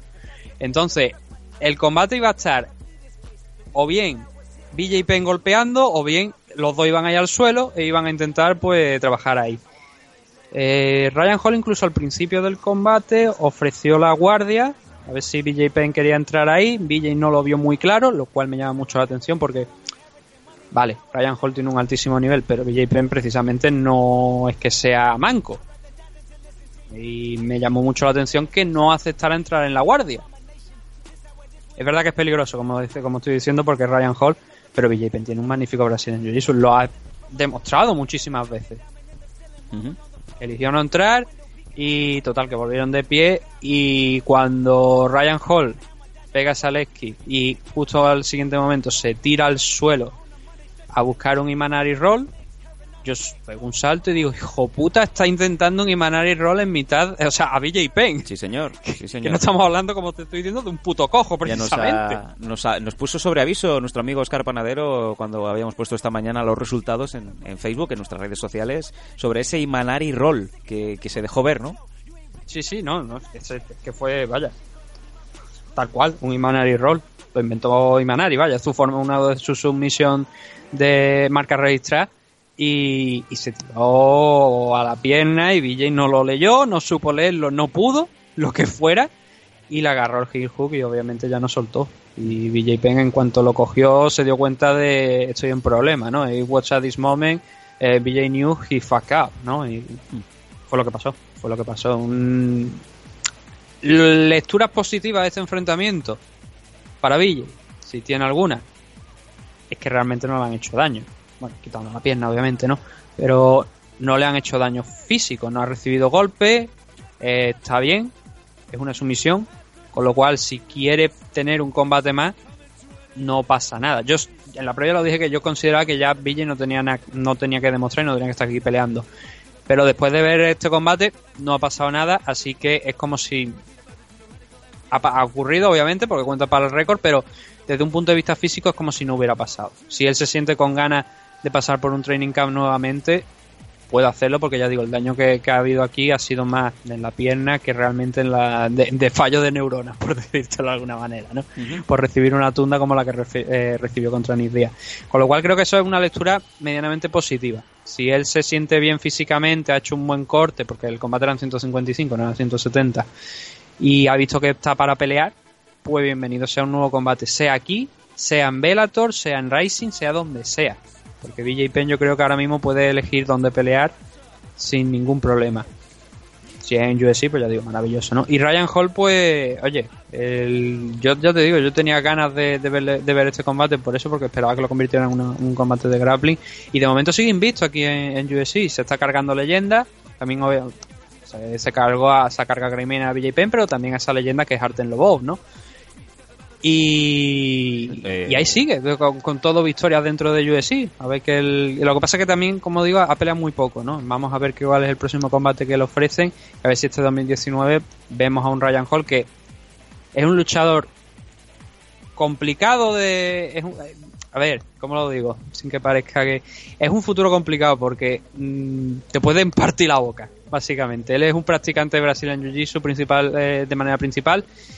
Eh, arriba, obviamente, no tiene sus habilidades tan desarrolladas. Y estamos hablando de una división como la de 155 que tiene gente que va muy bien en striking. Entonces, claro, eh, a Demian Maya le funcionó muy bien la cosa durante mucho tiempo.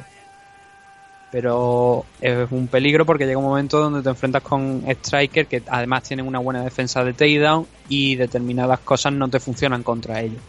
Por Vamos eso a- vamos a seguir decir subiendo. que necesita ampliar de alguna manera su horizonte, su entrenamiento. Vamos a seguir para- subiendo, Nathan. Para ir un poco mejor ahí.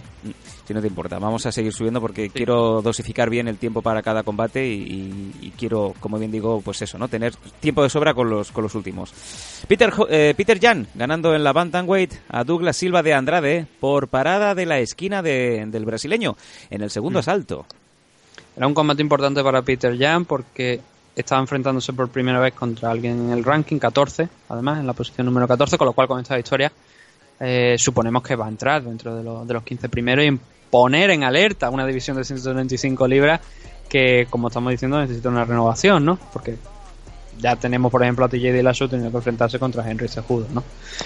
Y fue un combate que no fue un auténtico paseo que digamos para, para Peter Jan, pero sí que controló la pelea desde el principio hasta el final de- del segundo asalto, eh, golpeando en la distancia, conectando combos, finalizando incluso el primer asalto, por ejemplo, con un takedown. En el segundo también vimos que era prácticamente toda la película a favor de, de, de Peter Jan. Eh, hubo un momento donde fueron al suelo, Douglas Andrade intentó algún leglo, alguna sumisión para ver si podía arrancar la victoria, pero Peter muy tranquilo, soltando bombas desde arriba y un codazo precisamente hizo abrió un, un corte bastante complejo, bastante complicado e interesante sobre una de las cejas de, eh, de Andrade, el ojo izquierdo concretamente, y valorando los riesgos, viendo el daño que tenía su luchador y que no iba a ser desde luego el día, creo que correctamente la, la esquina tomó la decisión de no dejarle salir en el tercero antes que arriesgar pues más daño, ¿no? Porque el segundo asalto la verdad es que fue prácticamente todo por completo de Jan y especialmente la última parte con esos codazos, ese gran and pound.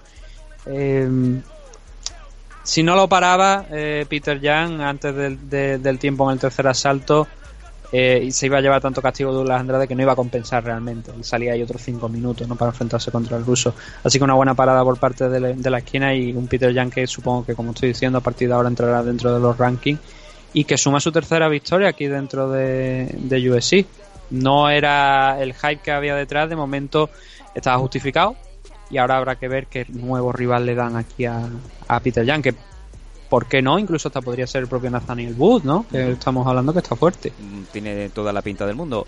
Vámonos al siguiente combate, un combate que desde luego tenía el resultado o imaginábamos el resultado, pero no las formas. En la división featherweight femenina, en las plumas Megan Anderson, el avatar de metro 85 australiano, venciendo a Kat Zingano mm, en el primer asalto, pero por lesión ocular. Un, un minutito apenas, Nathan. Sí, pues justo antes de empezar el programa estaba mirando redes sociales y alguien había puesto un vídeo. Eh, Megan Anderson estuvo en uno de los últimos eventos de Invista haciendo las entrevistas y cada vez que cogía el micro para empezar a hablar dentro de las aulas siempre decía eh, Guys, I'm here with your winner. Estoy aquí con vuestro ganador, con vuestra ganadora. Siempre, en todo, uno detrás de otro.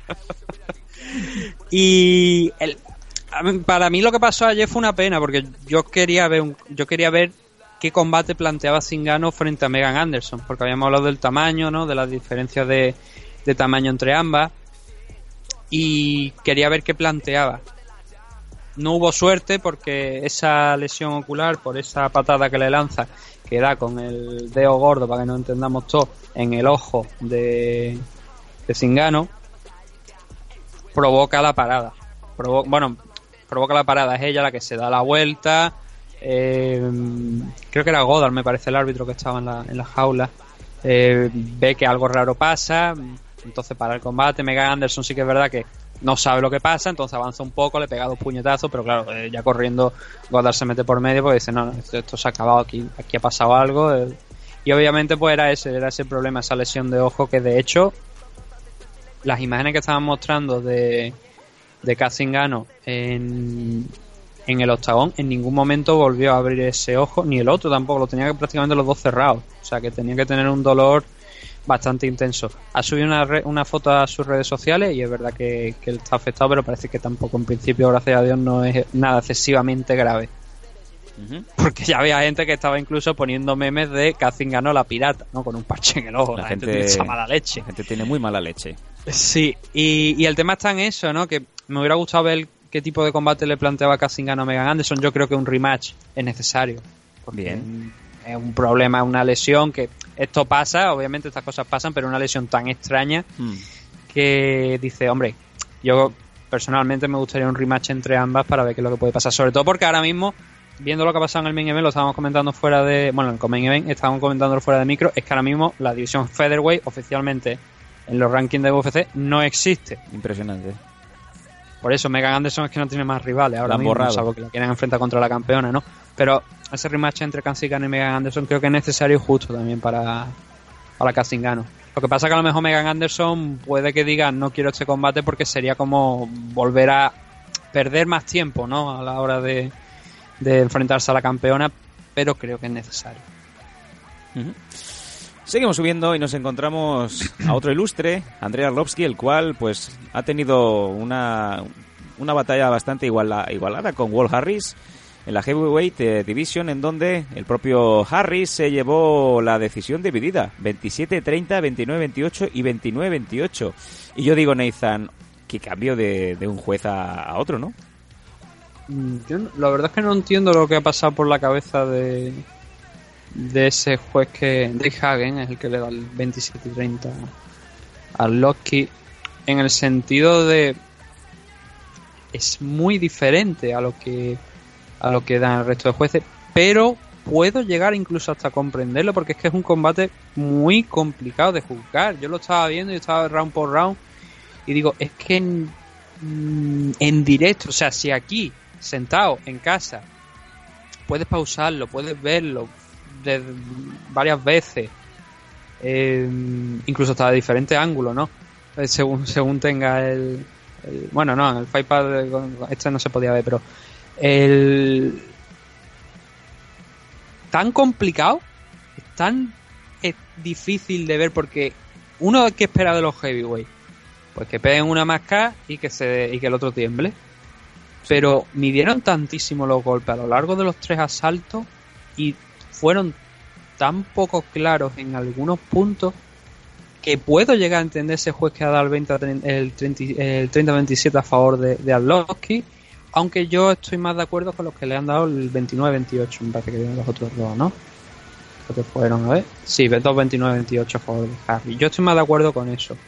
Pero como te digo, muy muy complicado. Eh, el primero y el tercero son los que doy 20 son los que se los doy a Harry porque dentro de lo poco que hay incluso el el tercero es polémico realmente con los números en la mano porque si te ves los números de golpe de Arlovsky lo- los, los significativos son 12 frente a 4 de Wolf Harry pero en directo esos cuatro hay uno que es tan claro que hace retroceder a, a Arlovsky. Los de Arlovsky no hacen retroceder a Harry. Entonces, según, la, según las normas que discutimos mucho cuando lo de Requeijo, lo del tema de la agresividad, son golpes que estén mm, no cerca de finalizar la pelea, pero que contribuyan a posiblemente finalizar la pelea. Entonces, si tú ves que a un luchador le tiemblan las piernas por un golpe, o que le hace retroceder, la sensación que tiene un juez es que eso ha hecho más daño que lo que está haciendo Arlovsky.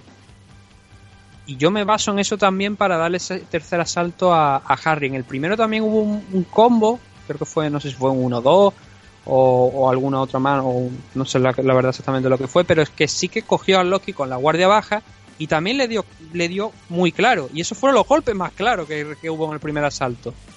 En el segundo, verdad que al- eh, Harris también lo llevó al suelo, a Loki, a Loki se levantó eh, rápido. Por cierto, en el segundo asalto, a Loki estaba muy cabreado con, con el árbitro, que en esta ocasión fue Mike Beltrán, porque hubo dos high poke, pero te lo en serio, eh, al primero gritó como no había visto gritar a nadie nunca por un poke en el primer intento. y en el segundo ya por poco se come a Mike Beltrán. Pero el- en el segundo sí que estuvo a Loki más correcto. Peleó a la contra, con lo, muchas veces el problema es ese de los luchadores que, que pelean a la contra, que es pelear con cabeza, sobre todo en el caso de Loki, donde hemos dicho que muchas veces pues ya ha caído noqueado. Y además contra un tipo como Harris, que tenía un alto porcentaje de KO a lo largo de, de- de su carrera. De hecho, no sé si era. Parecía escuchar a lo largo del combate en algún momento decir que era incluso hasta el 100% ¿no? de finalizaciones por KO. Y entonces entendí esa estrategia de Arlovsky, de hecho era la que yo pedía, pensaba que iba a utilizar ¿no? en, la, en la previa. Pero claro, pelear la contra hay veces que es complicado, ¿no? Y creo que fue lo que pasó a Jarlowski. Creo que la victoria, ya digo, es 29-28 para Harry, pero es un combate muy, muy complicado, la verdad, de, de juzgar y, y no era lo que realmente hubiera deseado para un combate entre dos heavyweight. La- eh, Arlovski yo creo que es hora de sentarse, mirar cuáles son las posibilidades. De hecho, creo que ya de alguna manera había tenido, me parece, problemillas, entre comillas, ¿no? Para aceptar, o sea, para encontrar este combate, una nueva oportunidad dentro de UFC. Pero creo que tiene hueco en otras compañías a menor, con menor quizás importancia o con menor exigencia a nivel físico. Y, por ejemplo, si ahora mismo lo liberaran, ¿por qué no un Mirko Krokov contra Andrei Arlovski, bien en Bellator o bien en Rising? Bien, bueno. Vamos a seguir subiendo y nos encontramos ya en el main car, en donde en el primer combate pues eh, teníamos lo que se antojaba como una lucha que yo lo dije en el programa especial para nuestros suscriptores, yo pensaba que este combate se nos iba a ir a decisión, sabiendo sobre todo de la resistencia de, Chad Méndez, y no fue así Nathan, en la featherweight Alexander Volkanovski consiguió derrotar a Méndez en el segundo asalto por TKO, puñetazos. de alguna manera Mendel l- conforme iba pasando el segundo salto que es donde realmente ocurre toda la acción vi que le iba empezando a pasar como le ocurrió en el combate con Conor McGregor que se desfondó. McGregor recuperó supo aguantar sufrir un poquito con la espalda contra el suelo y noquearlo. Y si bien en el combate de ayer mm, Méndez no tuvo el control en el suelo que tuvo contra Conor McGregor, sí que le ocurrió lo mismo en el segundo asalto, se volvió a desfondar. Mm, Méndez, el, yo es que lo veo un luchador demasiado grande. Y obviamente eso requiere un cardio y un esfuerzo físico grande. Y me da la sensación como que a pesar de eh, todos los años que lleva compitiendo, todavía no controla ese aspecto lo suficiente como para hacer el gasto de energía que hace con tantos power shots, lanzando golpes fuertes. Y Volkanovski supo leer muy bien el combate. Cuando entró en. Cuando ya calentó, por decirlo de alguna manera, y empezó a encontrar la distancia, empezó a trabajar el jab. eh, empezó a, a pegarle desde lejos. Chad Mendes obviamente también tiene el problema de la altura, de- del alcance, ¿no? que no es el mismo que otros otros luchadores de la categoría. Y Arlovski, eh, Arlovski, perdón, Volkanovski estuvo leyendo muy bien la distancia de, de combate y estuvo peleando ahí con mucha facilidad. Mendes lo consiguió derribar cuando además estaba en el mejor momento Volkanovski, pero es que ni eso le funcionó porque se levantó muy rápido, con lo cual el primer asalto, ya digo, frenando esos power shots que lanzaba Chad Mendes, pudiendo levantarse bien del takedown y utilizando el jab y algunas combinaciones arriba, pues era lo suficiente para ganar el primer asalto. El segundo es el donde ocurre toda la acción porque Méndez consigue cazar a Volkanovski con una de estas manos potentes que estaba lanzando, casi al principio de... Bueno, no, al princi- al principio no, ya un minuto, dos minutos dentro de- del segundo round, lo mandó al suelo, un round del que se recuperó muy rápido Volkanovski, pero quizá el esfuerzo ahí, como digo, fue tanto y no pudo finalizar la pelea que cuando se recuperó Volkanovski empezó a comérselo nuevamente Volkanovski y le siguió aplicando presión. Y cada vez veíamos como Méndez iba cansándose más a pesar de un takedown nuevamente que consiguió iba sufriendo porque otro takedown que conseguía. Incluso consiguió retomar la espalda eh, o sea consiguió cons- eh, saltar sobre la espalda de Volkanovski y trabajar brevemente un rear naked choke que no concretó. Y Volkanovski al final se lo hizo pagar porque ese esfuerzo de en- del bueno ese- el primer asalto y el esfuerzo con esas manos donde no consiguió finalizar la pelea con el KO esos takedowns y esa, ese intento de sumisión pasaron muchas facturas a, a Méndez en el cardio y Volkanovski solo tuvo que estar manteniendo el mismo ritmo que había mantenido a lo largo de todo el combate para acabar noqueándolo con una derecha en una distancia pues bastante corta y aunque no, no, fue un KO completo porque cayó de rodillas Méndez tuvo que conectar un par de golpes más Volkanovski antes de que el árbitro pues parara ahí 19-1 para Volkanovski, ya lo habíamos dicho, el número 10 de la división Bantamweight, eh, perdón, Featherweight, que ha ganado al quinto. Y un Chan Méndez que después de... No sé, a ver, no, me- no sé no sé si sería justo también decir que es uno de esos luchadores que cuando llegó la usada, pues como empe- que empezó a perder eh, Sí, es, la relevancia que tenía. es uno de los, de los Porque es- nombres propios. mm, Claro. Que vienen eh, Y- tachados por usada, vamos a decirlo así. Sí, sí, y quizá a lo mejor eso le ha pasado bastante factura. De hecho, si miramos la, la competición que ha tenido en los últimos tres años, tenemos dos com- eh, tres combates en 2015, que creo, no sé si fue cuando entró la usada más precisamente, vino la sanción después, y estos dos combates que ha tenido en el 2018, desde el 2015 hasta julio del 2018 no ha competido, se ha tirado más de cerca de dos años obviamente por el tema de la sanción y todo sin competir. ¿Qué es lo que le queda ahora mismo a Chan Mendes? Porque ha perdido contra todos los grandes de la categoría. Y a Volkanovski, que estaba en el 10, también le ha superado. Mm, pinta mal la cosa, la verdad, ahora mismo. No sé si quizás un cambio a la, a la división Lightweight, en la que considero que sigue siendo un luchador pequeño por estatura, ¿no? Pues a lo mejor le vendría bien, no sé qué opciones tendrá. Y si no, pues, oye, creo que es pronto para retirarse, porque son 33 años, ¿no? Pero sería otra buena firma que podría tener Bellator, llegado el, el punto. Subimos en, eh, en esta escalera hacia el main eh, event y nos encontramos un combate en la light heavyweight en donde pues había bastante interés. Corey Anderson, el que estaba rankeado en el número 10, se enfrentaba al sueco Iris Latifi, el cual estaba pues en el quinto puesto del ranking y la victoria se, se fue de cara de, del primero de Corey Anderson por decisión unánime, triple 29-28. Muy parecido realmente el combate de, de Latifi Anderson con el de Méndez contra Volkanovski. Anderson era el luchador que tenía, daba la sensación de estar peleando con más cabeza. Latifi estaba pues intentando cazar a la contra con bombas a, a Anderson.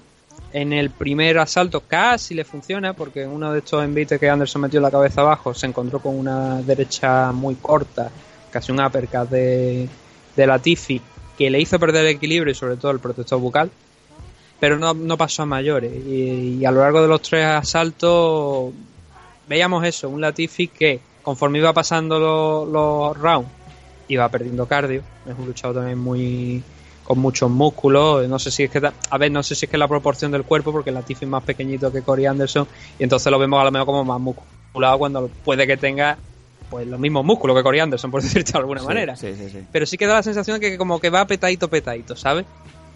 Y, uh, Como Chan Mendes. Y a lo largo iba pasando, a lo largo de, de los minutos que iban pasando, veíamos como poco a poco pues iba perdiendo, ya no le veíamos la misma intensidad, o por lo menos, quizás no la intensidad, sino la continuidad.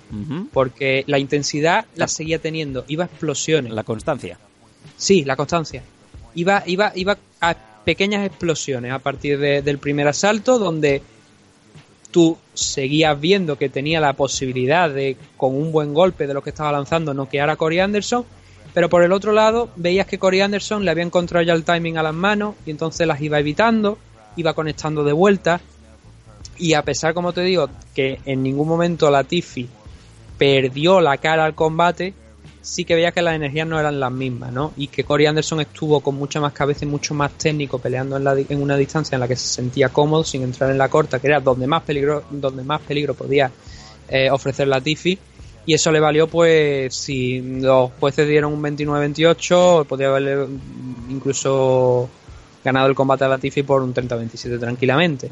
Pero lo que sí que está claro, está bastante eh, claro, es el- la victoria de Corey Anderson, otro luchador de la décima posición que gana el quinto y que no es el ascenso que creo que pega Volkanovski con una victoria por caos sobre Chamende, que ya había insistido en la previa, que, a ver, es complicado que obviamente lo pongan como próximo contender, quizás con un 19-1 de récord, eh, es algo a valorar, ¿no?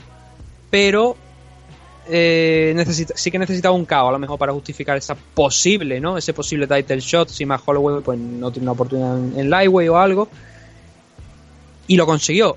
En el caso de Corey Anderson, no creo que ahora mismo vaya a tener una oportunidad directamente a, a por el título de John Jones, pero se ha puesto en una buena posición para, si sigue progresando de esta manera, obviamente tener su oportunidad. Bien. Vámonos al eh, siguiente combate interesante, muy interesante, en donde pues no había mucha diferencia de edad entre ambos luchadores. Michael Chiesa contaba con 31 años por 34 de Carlos Condis. Condit, no Condit. que Condis. Es el supermercado. En la Welter, Michael Chiesa pasó por encima de Carlos Condit con un muy bello Kimura, peligrosísimo, eh, cerrado como un cepo en el segundo asalto para llevarse la victoria. Mm. Este creo que es el primer combate que tiene quizá en la división Bantam, eh, perdón, en la división Welterweight. Está haciendo su debut aquí en, esta categoría dentro de UFC. Y, mm, a ver, en la previa había dicho que Condi me daba la sensación de, bueno, que ya había estado en tantos combates, tanta guerra, que no sé si le compensaba seguir aquí. Y eh, estaba leyendo el otro día unas declaraciones también de hace un par de años que dijo lo típico de estoy aquí por la pasta. Porque necesito dinero, obviamente, porque tengo bocas que alimentar y tal y cual. Eh, no me gusta que un luchador tan veterano tenga que recurrir a ese tipo de frases, porque demuestran una realidad, pues, eh, un poco que no es justa, ¿no? Porque un luchador que ha estado toda su carrera ahí en grandes empresas, campeón en WEC, eh, luchador de UFC durante muchísimos años, también internacionalmente en otras compañías, que diga eso, en dónde, hemos- eh, o sea, dónde está todo el dinero que ha ganado a lo largo de su carrera y si es el que realmente se merecía. El caso de, de Conde es complicado. Eh, estuvo quizá a segundo de derrotar a George St. Pierre, Sí. no solamente a lo mejor en la decisión, sino cuando lo mandó a la lona de, un, de una patada, de una jet estuvo a segundo de ese campeón de UFC. Y a partir de ahí es cuando creo que empezó la debacle de, realmente de, de este chico, de, de Carlos Condi, porque iba perdiendo contra dos contenders y ganando a gente pues que ya no tenía tanta importancia, ¿no? Un Martin Kampman, un Thiago Alves. Y ahora sobre todo con, con esta racha que junta de, de cinco derrotas consecutivas, ¿no? Y la última contra Michael Chiesa, un tipo que está debutando en la categoría. Sí. Me dio la sensación también, viéndole, como que tampoco le preocupaba mucho lo que pasara en esta pelea. Algo así como lo que comenté la semana pasada con lo de Frank Mir, ¿no? Que Se le vio no sé, pasota. que, que Muy le faltaba alma, por decírtelo de alguna manera, ganas de pelear. Daba la sensación- No sé, no, es una sensación que me transmitió, no digo que sea así. No, no, yo te digo, yo te digo la verdad y, y mi punto de vista, habiendo visionado el combate, habiendo visionado el, eh, el walking, o sea, el ir de, de vestuarios hacia, hacia el octógono, no sé si es que estaba excesivamente tranquilo, pero se puede malinterpretar con me da igual lo que vaya a pasar, me la suda, no sé, no sé, esa actitud de Condit, normalmente siempre lo habíamos visto pues muy intenso, ¿no? Recordamos las intensidades de Condit sobre todo cuando noqueó a, a Dan Hardy en, en Irlanda, en Irlanda, en, en el Reino Unido hace muchos años, en un UFC y esa era, eh, era una imagen de un Carlos Condit durísimo, ¿no? De hecho, por eso se le llamaba el Natural Born Killer. Ayer estaba, pues, flotando, no lo sé. Sí, no, eh, una, eh, como te- yo tenía la misma sensación, pero es una sensación, lo mismo no, es lo que tú has dicho, lo mismo que estaba excesivamente tranquilo porque pensaba que tenía controlado el combate y, y que podía ganarlo. De hecho, a ver, el combate es bueno, el combate no es, es- bastante entretenido. Y fíjate si es entretenido que es casi todo grappling, realmente, que es la especialidad también de Michael Chiesa, ¿no? Llevan muchísimas sumisiones ya en- bajo su bajo su brazo con, con todas las que ha hecho, creo que no sé si son 11 o 12 de, las victorias que tiene, eh, o sea, de las 14 o 15 victorias que tiene, son por sumisión, ¿no? Y fue muy entretenido el combate, la verdad. Eh, intercambiando posiciones en el suelo, Condi eh, lanzando, intentando buscar armbar, buscando leg lock, Chiesa revolviéndose porque obviamente veía que le estaba poniendo un problema. Y fue un, un- enfrentamiento en este primer asalto bastante divertido, bastante entretenido, la verdad. El tipo de combate que a mí personalmente, por encima de dos tíos intentando arrancándose la cabeza, me gusta ver. Un combate técnico, ¿no? Que el que enfrentó a, a ambos en este primer asalto. De hecho, me hubiera gustado conocer la puntuación de los jueces porque creo que con lo que mostró Condi en el primer asalto sería interesante ver si los jueces le dieron el asalto como, como ganador. Porque las normas creo que ya las la hemos debatido muchas veces, son bastante claras. Movimientos que estén cerca de finalizar la pelea, o bueno, eh, tanto como para golpe como para sumisiones. Y Condi estuvo muy cerca de finalizar la pelea con un armband, que, con, que yo no sé ni cómo Kiesa realmente escapó porque el brazo lo tenía totalmente extendido. No sé si es que Condi perdió el agarre o Kiesa sacó fuerza de donde no, no prácticamente no había para conseguir escapar muy muy cerca de, de- de rendirse y luego ya en el segundo salto pues con ese Kimura del que estamos hablando que mm, es un Kimura pero luego acaba hiperextensión del brazo por la parte de detrás que está muy cerca de incluso dañar el hombro que el detalle es que lo, lo lee muy bien Kiesa porque lo que hace es presionar con su brazo y con su pierna que las tenía alrededor de la cabeza de Condi, el cuello para que no pudiera moverlo y a partir de ahí intentar retorcer un poquito más el, el brazo, intentar aumentar ese ángulo ¿no? de con el que estaba realizando la sumisión. Eh, La verdad es que es impresionante, Michael Impresionante. Chiesa en 170 libras, Sí, sí, sí. o sea, en 170 libras anoche en este combate y quizás lleva razón con lo que había estado diciendo a lo largo de todo este tiempo que él había insistido que 155 no era su peso, que su peso real era 170 y que los últimos los, los últimos tiempos, los últimos combates había estado más centrado en los cortes de peso que en mejorar como luchador.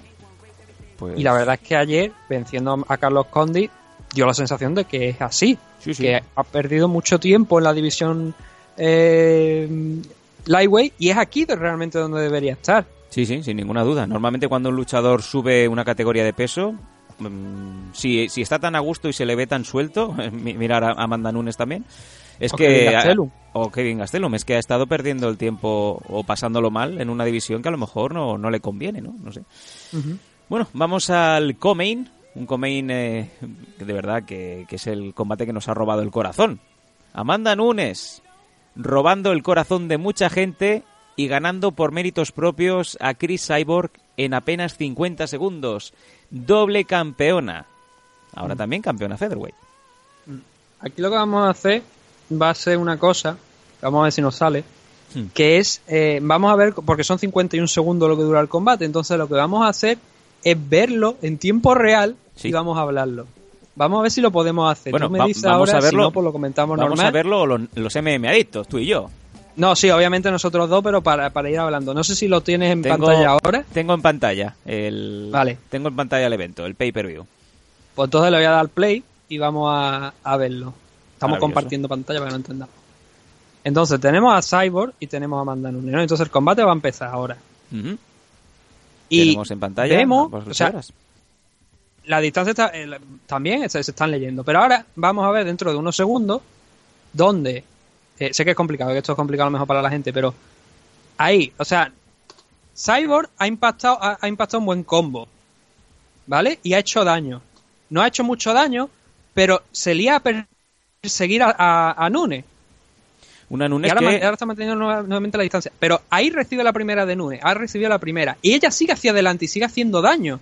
Pero si claro, ¿qué pasa aquí? Que si- justo además, te lo acabo de parar en el momento adecuado, Nunes le cruza la cara en mitad de la presión de, Cyborg. Me gustaría comentar que no sé si ha sido. Eh, Cyborg normalmente suele dominar muy bien el timing, pero ese primer golpe que conecta Cyborg en Nunes, yo creo que Cyborg piensa que Amanda eh, queda más dañada de lo que realmente queda, porque vemos que a Nunes a- apenas le ha afectado y podríamos decir que Cyborg tira todo el planning que tenga por la borda bajando manos y lanzando eh, izquierdas y derechas, dejando su guardia pues en, en casa. A lo que Nunes, pues de- desde el primer instante va conectando mm, de una manera pues mucho más rápida que, que Cyborg. Mm. Porque el problema es que, mm, entrando en este combate, realmente, ¿quién le ha planteado una guerra de verdad? ¿O quién le ha hecho daño a Amanda Nunes? Como para que Cyborg piense que aquí le re- realmente le ha hecho daño y que puede seguir empujando. Es que no tiene, es que, no- no es que tiene yo creo que nadie ha, dañado a Nunes lo suficiente como para pensar que con esas manos va a hacer caer a Amanda. No lo entiendo. que ni, ni Misha Tate ni Ronda Rousey le dieron apenas eh, guerra. Y No, es que, po- es que la, prácticamente la asesinó a los dos. A Vamos a seguir para adelante porque lo hemos parado justo. Estamos solamente 31 segundos dentro del combate. Y es aquí cuando le, le ha cruzado la cara a Nunes a Cyborg por primera vez. De hecho, la manda al suelo. sigue pegado. Pero lo, lo curioso es esto, es lo que estamos, es lo que estamos viendo tú ahora, tú, y- tú y yo ahora, es que Cyborg sigue hacia adelante. O sea, O sea, ha le llegado un momento en que hacer ha... clavar una rodilla en el suelo Ahí está. y se levanta y sigue hacia adelante. Si recordáis, si ahora mismo tenéis el combate en la mente, eh, pone una primera vez en el suelo la rodilla derecha Cyborg y en vez de recular, en vez de eh, hacerse el reset y volverse a situar, porque ha perdido totalmente la distancia, el range, lo ha perdido todo, ella sigue hacia adelante como si fuera, pues, eh, Dennis Siever en sus buenos tiempos, ¿no? No sé, es como un torete. Sí, eh, ahí parece que, eh, claro, Nunes ya ha visto que le ha hecho daño y ahí le mete otra derecha por arriba, otro overhand, otra overhand, otra, otra izquierda y ella sigue devolviendo los golpes, o sea, y ya, ya por, el- por último cae eh, a los 51 segundos. Hay que dar Es que también... no, o sea, Hay que dar también, Nathan, eh, toda... toda no, no, hombre, a ver, todo todas las mérito- flores del mundo a Amanda del mundo Nunes. para Amanda Nunes, obviamente. Todas las manos es que, lanza conectan, todos los ganchos que lanza Nunes los conecta. Eh, francotirador nivel nivel Pride, ¿eh? Es que, no sé, o sea, bueno, a ver, claro, el quizás en estos momentos finales ya el daño ya está hecho tanto como para que Cyborg no sepa de dónde le están cayendo las tortas. Quizás el fallo en el game plan esté antes en lanzarse a por ella cuando clava la primera rodilla y en intentar seguir peleándole de vuelta, no.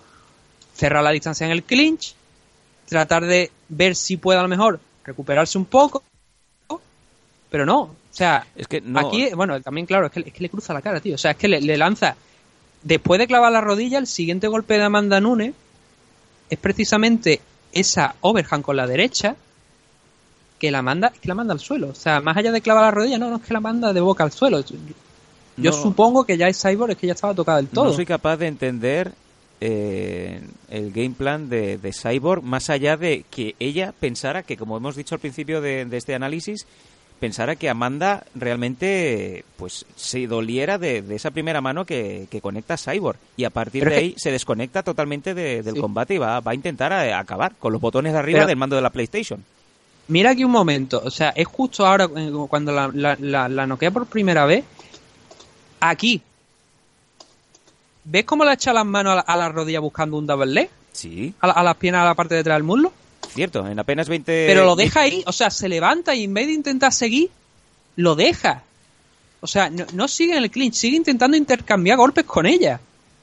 Muy bien visto por parte tuya cuando está con las dos rodillas en el suelo. La primera, la primera vez con dos rodillas, eh, Cyborg intenta eh, un double leg. Por lo menos no es que intente, es que pone las manos en posición eh, detrás de los muslos de Amanda para, para intentar derribarla, pero eh, y bueno, pues impensablemente la suelta para volver a ponerse de pie a seguir intercambiando golpes. Es que no, no, no sé, o sea. Ahora incluso estamos viendo a cámara lenta. Eh, vaya, vaya, madre mía, los Patreon cómo nos Qué están despliegue de medios, ¿eh? financiando. Muchas gracias, amigos, es increíble. Tenemos aquí eh, la moviola ahora mismo.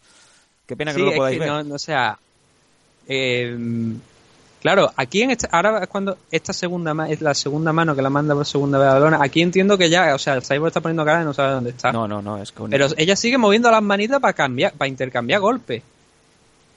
No sé, yo.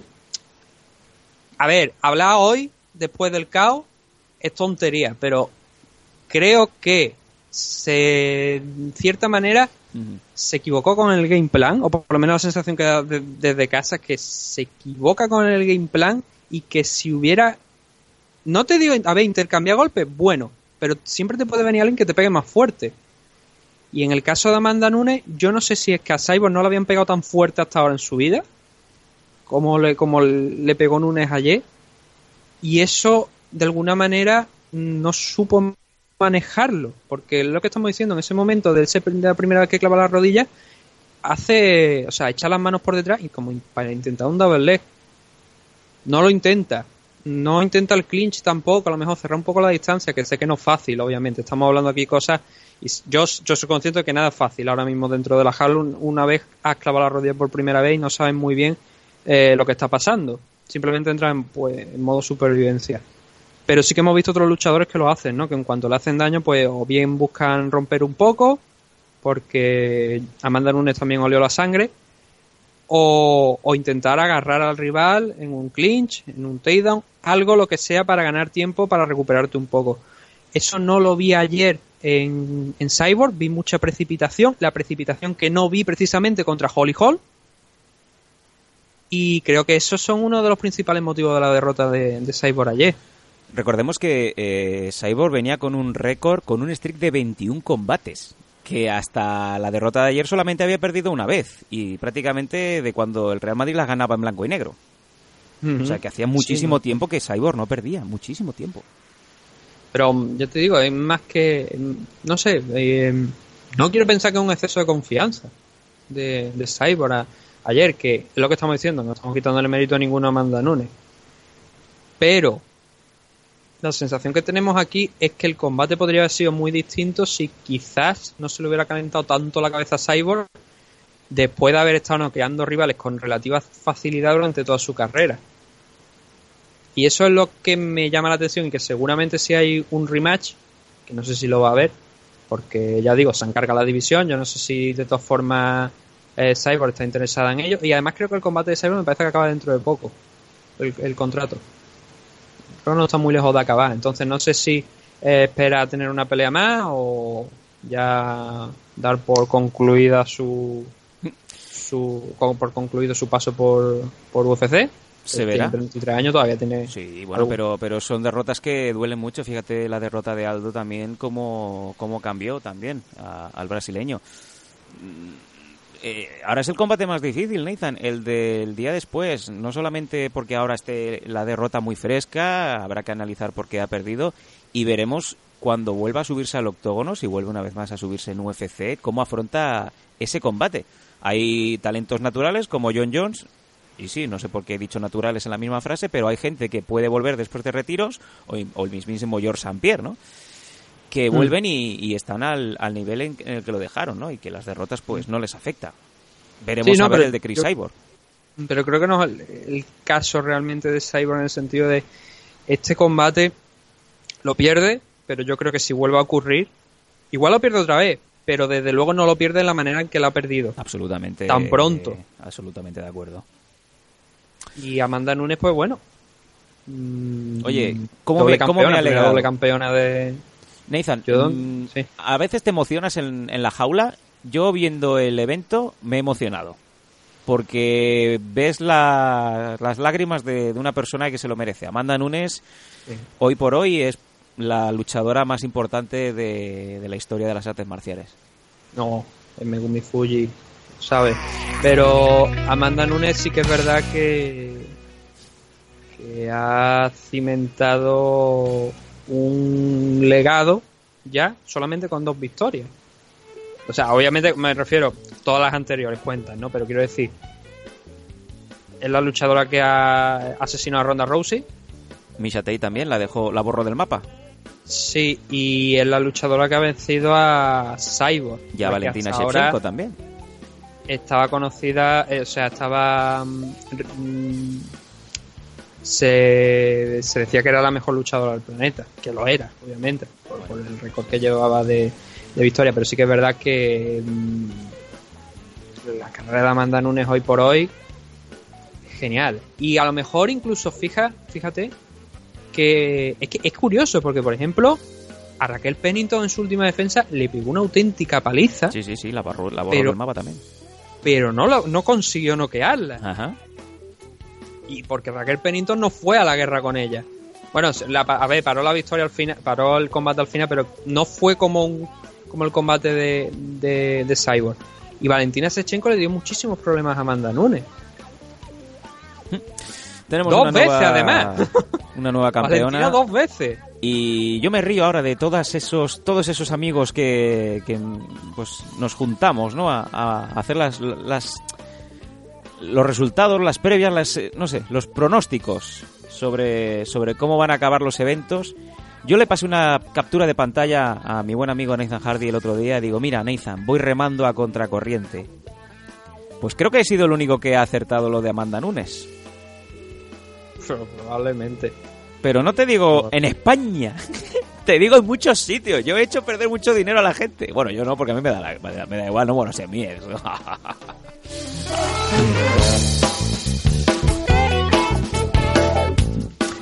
en fin. Música de mierda. Música de mierda. de- eh, ahora viene la sección del teleñeco.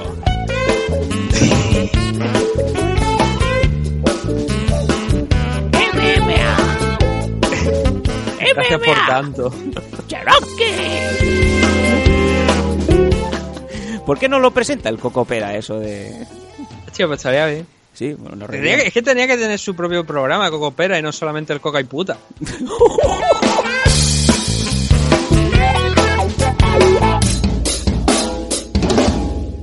Que no, no, que tiene uno en Patreon, tiene un programa propio. En fin, Ay. vámonos, vamos- no cambiemos más de Ah, tema. coño, claro, con Carlos Clasi. Con Carlos Clasi, sí, señor. Venga, vámonos al... Carlos Woman y Carlos Junior. Y Carlos Clasi. Y hombre, obviamente que el propio Carlos Clasi. Vámonos al- Carlos Woman y Carlos, y Carlos Junior. Al combate estelar de la Sí, noche. ah, déjame, déjame que cierre lo de Amanda Nunes Rápido, rápido. diciendo que no, no solamente es que sea importante lo que ha logrado Amanda Nunes, pero también, por supuesto, para las MMA femeninas. A partir de ahora, Amanda Nunes es que no queda más remedio que reconocerla como la estrella que es, porque yo recuerdo cuando se enfrentó contra Ronda Rousey, parecía que no era, o sea, que la campeona no era ella, que la campeona era, era Rousey, que lo importante era el regreso de Ronda. ¿Cierto? Solamente, exclusivamente. Y Sí, luego sí. ya ve lo que le duró Ronda a Amanda Nunes, ¿no? 48 segundos. A dura más Cyborg que, que Ronda, ¿no? Sí, señor. Y por por eso te digo que es muy importante que eh, las MMA femeninas que no tienen tanta visibilidad hoy en día encuentren gente como Amanda Nunes, que no solamente gana, finaliza y sobre todo además no es una luchadora arrogante. Es una buena imagen para las MMA femeninas, sin duda. Y que, y que pienso, una, decir- pienso una iba- cosa. Lo, último, Una cosa que quiero ap- mm, apostillar, no sé si es porque está Amanda Nunes en ello o no, pero es la segunda vez que hay un combate súper importante.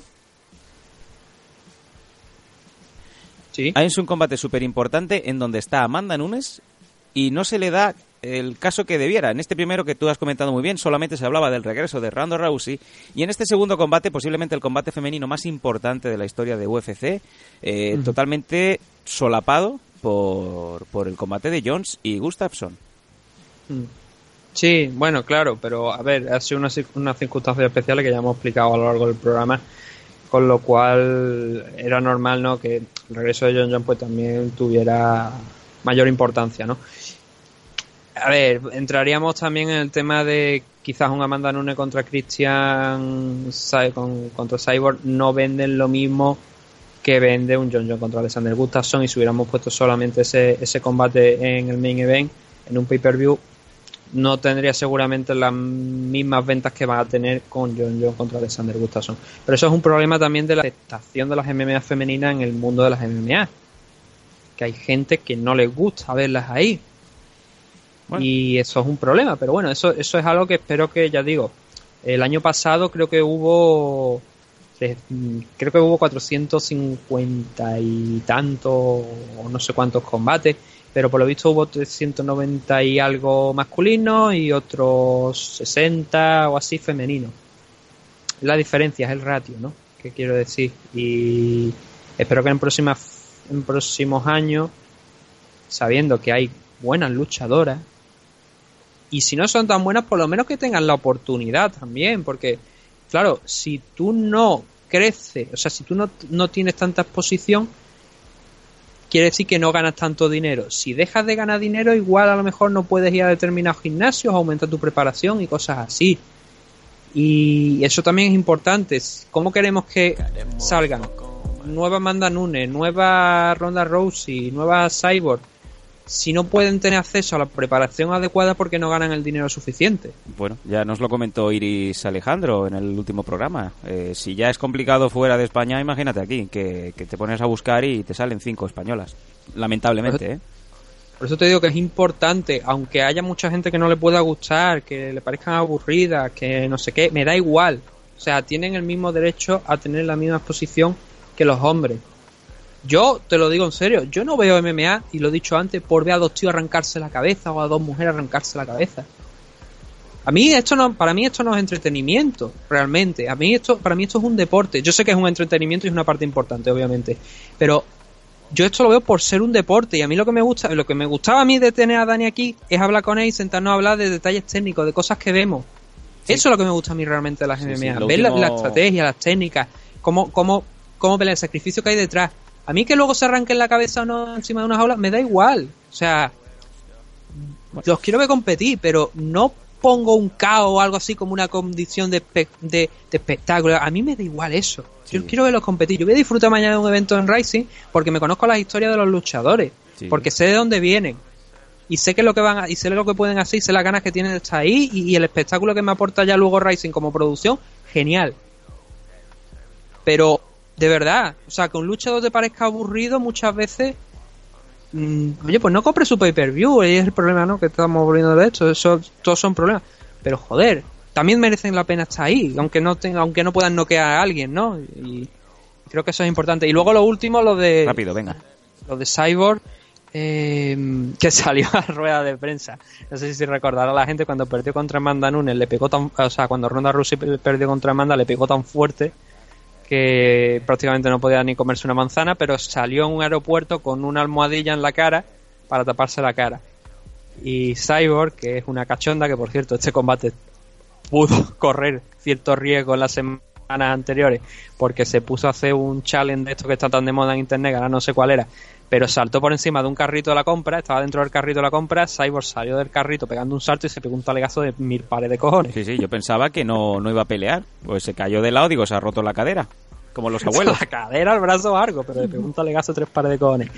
Pues Cyborg, que como te digo, pues una cachonda, salió a la rueda de prensa con una con una almohadilla o, o una de estos de entreno cubriéndole la cara y luego se asomó un poco riéndose, como dice, lanzándole obviamente una puya a, a Ronda Rousey, pero hay que destacar que es una magnífica profesional Cyborg que no solamente es que sea una grandísima profesional, sino que también es, es una, una persona espectacular Cae muy bien a todo el y mundo. respondió a todas las preguntas sin con la misma profesionalidad con la que se sube a la jaula. Ujú. y eso es digno de aplaudir porque fue una derrota dura una derrota que no es que suponga a lo mejor el final obviamente el final de su carrera no yo creo que todavía tiene algún combate que da pero sí que eh, pone una pausa por lo menos ahí o una mancha en una era que estaba dominada por, por Cyborg, ¿no? Y creo que eso también es digno de aplaudir recordar cómo salió como una magnífica profesional también a rueda de prensa a dar explicaciones y a comentar lo que había pasado sin ningún tipo de problema. Y con esta, eh, con esta música de mierda nos vamos al main event.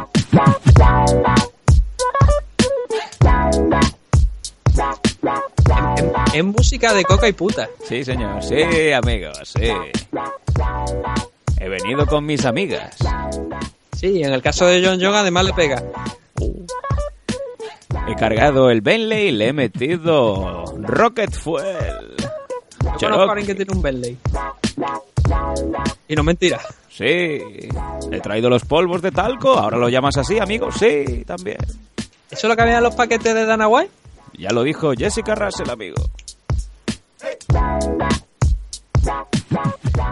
Que hay uno que ha meado azul. Nos vamos a Los Ángeles, amigo. No pasa nada. Venga, No, vámonos. o- o- cuidado, lo de lo- es que al- ese lo que nos habían vendido es que John John había dado positivo en el último test. No, no, sí, y, y que, y que ha salido. a- a- se ve que la alarma ha sonado dos veces. Espérate. Dos y tres, me parece. y. Cuatro a lo mejor. O sea, siete si son subnormales. Porque es que, es que. O sea, coges y el día posterior, o sea, el día justo del combate, o a las pocas horas de finalizar, tienes la puta cara dura de decir que John había dado positivo más veces. Bah, que se ríen de y todo. te viene y te viene a Gustafsson a ponerle la excusa de que la comisión no se puede reunir porque no hay tiempo suficiente. Que están de Hijo vacaciones. de puta, sabías que había dado positivo hace tres o cuatro meses. Nos insultado. Y por eso también dijimos el otro día en el programa para nuestros Patreon que tenía, teníamos los motivos suficientes para pensar que el evento que habían cancelado de, la, de Los Ángeles era porque ya sabían con mucho tiempo de que John Jones había meado de color azul. Y ya está. O sea que, bueno, se piensan que somos tontos todos. Venga, Que vámonos puede- al combate. Que, puede, que puede ser cierto, que no te digo que no, que puede ser cierto que eso, todos esos positivos, sean por los residuos que quedan de esa sustancia. No Sí, te sí. digo que no. Bueno, está... Pero que no me vendan, que no me vendan que han trasladado el evento a Los Ángeles porque la comisión no podía reunirse y ver qué hacer con John John, porque el positivo sabían que existía, que existía desde hace bastante tiempo. Que hubo un par de test posteriores en los que no dio antes de este diciembre, vale. Pero la alerta estaba dada. Y yo ya no sé tampoco si California lo sabía. Vámonos al combate en sí. Venga, en la Light Heavyweight se eh, discernía un nuevo campeón. Ya le habían quitado el cinturón a Daniel Cormier. Hasta, hasta hace unos días Daniel Cormier ostentaba el de los pesos pesados y el de los eh, Light Heavyweight, el de los semipesados. Y Cormier ha dicho que lo dejaba vacante, que no se lo quitaban, que Sí, lo sí. dejaba vacante. Así me gusta, así me gusta, como se tiene que hacer. A mí no me quita nadie nada. Yo lo dejo ahí en la oficina o lo mando a cobro revertido por FedEx y que lo pague, lo pague el calvo. O lo, po- o lo pongo encima del televisor y me, me lo quedo. ¿no? Sí, como suelen hacer nuestros luchadores españoles cuando van a Si empresas. no me lo piden. Si no te lo piden, joder, el bueno de David Aranda aún tiene uno alemán por ahí. Ad- además que está, no creo que era del Reino Unido me parece Al- eh, era el que tenía el cinturón Sí. alemán. y tampoco lo devolvió. Pero si no se- ya te digo si no se lo piden es que es lógico no que no se lo devuelvan pero a ver para UFC eso tampoco es ningún problema porque me parece que por defensa te daban dando cinturones Sí, yo, yo siempre me- Entonces- me, me rasco mucho la cabeza cuando veo que los luchadores hacen el camino hacia la jaula sin los cinturones. Digo, coño, si el campeón, en este caso, pues eh, era Amanda Nunes, pues que vaya con su cinturón y Chris Cyborg con el suyo también. Que los dejen abajo, ¿no? En fin. ahora, ahora que tú comentas eso precisamente el, en Raw UFC el Raw UFC 51 el de el, bueno el de que hicimos el Face Selection. Mm, en el main event peleaba Handerley el Shoji Han. Y no solamente es que andaran con el con el ring hacia o sea con el con el cinturón hacia hacia la jaula sino que justo además cuando lo- el juez le estaba dando el, juez, el árbitro estaba dando las instrucciones a las dos luchadoras dentro de la jaula y estaban haciendo el careo Handerley tenía el cinturón en el hombro. Fíjate. es que eso no cuesta nada y era una ima- fue una, una imagen bonita además porque es que veías que te tenías claro quién era la campeona de ese Es que eso lo hacen en lucha libre. bueno, eh, vamos, vamos al combate, venga. John Jones ganando. pero tiene Sherlock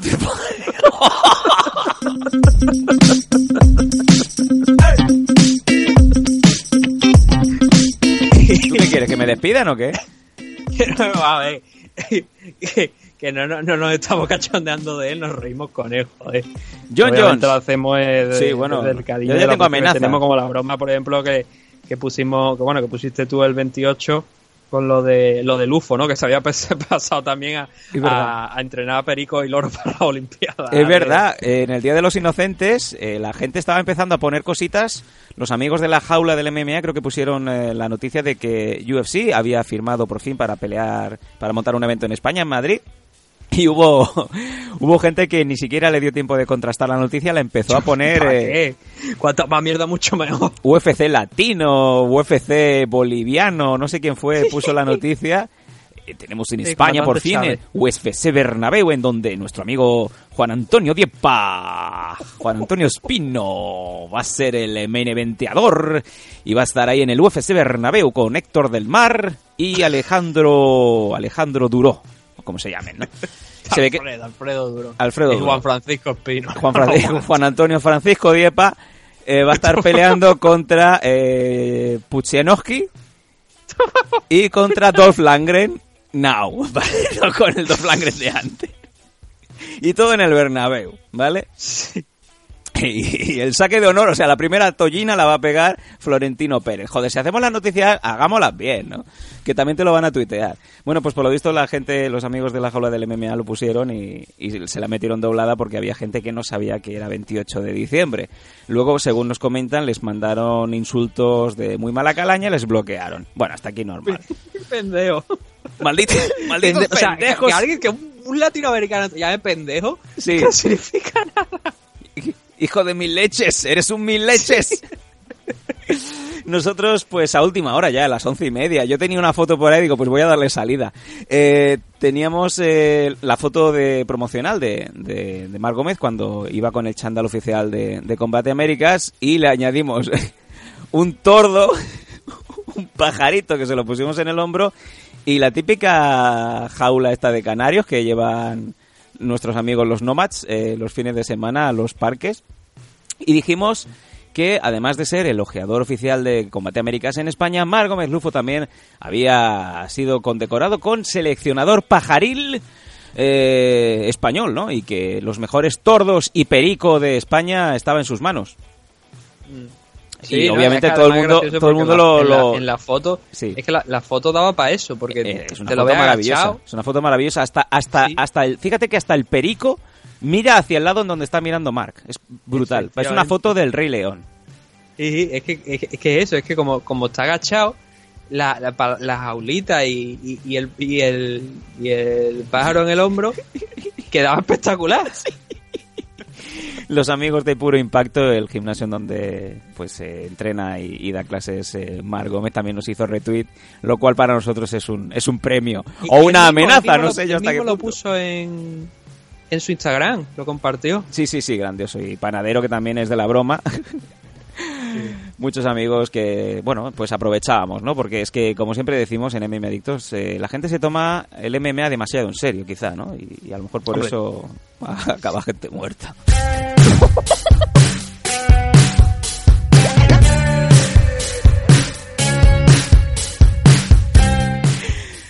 John Jones ganando a Alexander Gustafsson. Vamos de, de vuelta a otro, pasamos.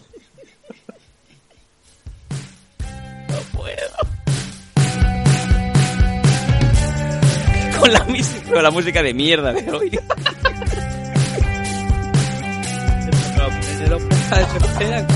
Vámonos, venga, tío, por Y favor. eso que, la, que, que, que, que, Evox, la cual es obviamente una gran aplicación Es como una el pelo, sí. eh, consigue, o sea, tiene un acuerdo con la GAE que nos permite poner música de verdad.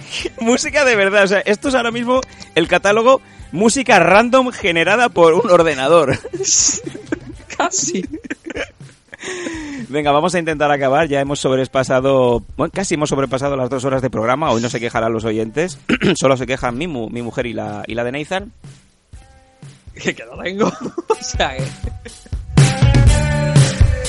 Bueno, alguien se quejará. Eh, John Jones, ahora sí, ganando a Alexander Gustafsson por TKO. Puñetazos en el tercer asalto.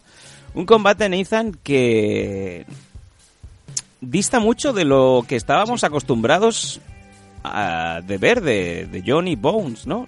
Este no era John, no era John, nos lo habían cambiado. O sea, Gustafsson estaba muy a la espera, no acababa de, de tirarse en las trampas que le iba cometiendo, que le iba poniendo Jones, pero, pero tampoco vimos a un John agresivo, un John, pues, eh, suelto como lo solíamos eh, ver, ¿no? Tiempo atrás.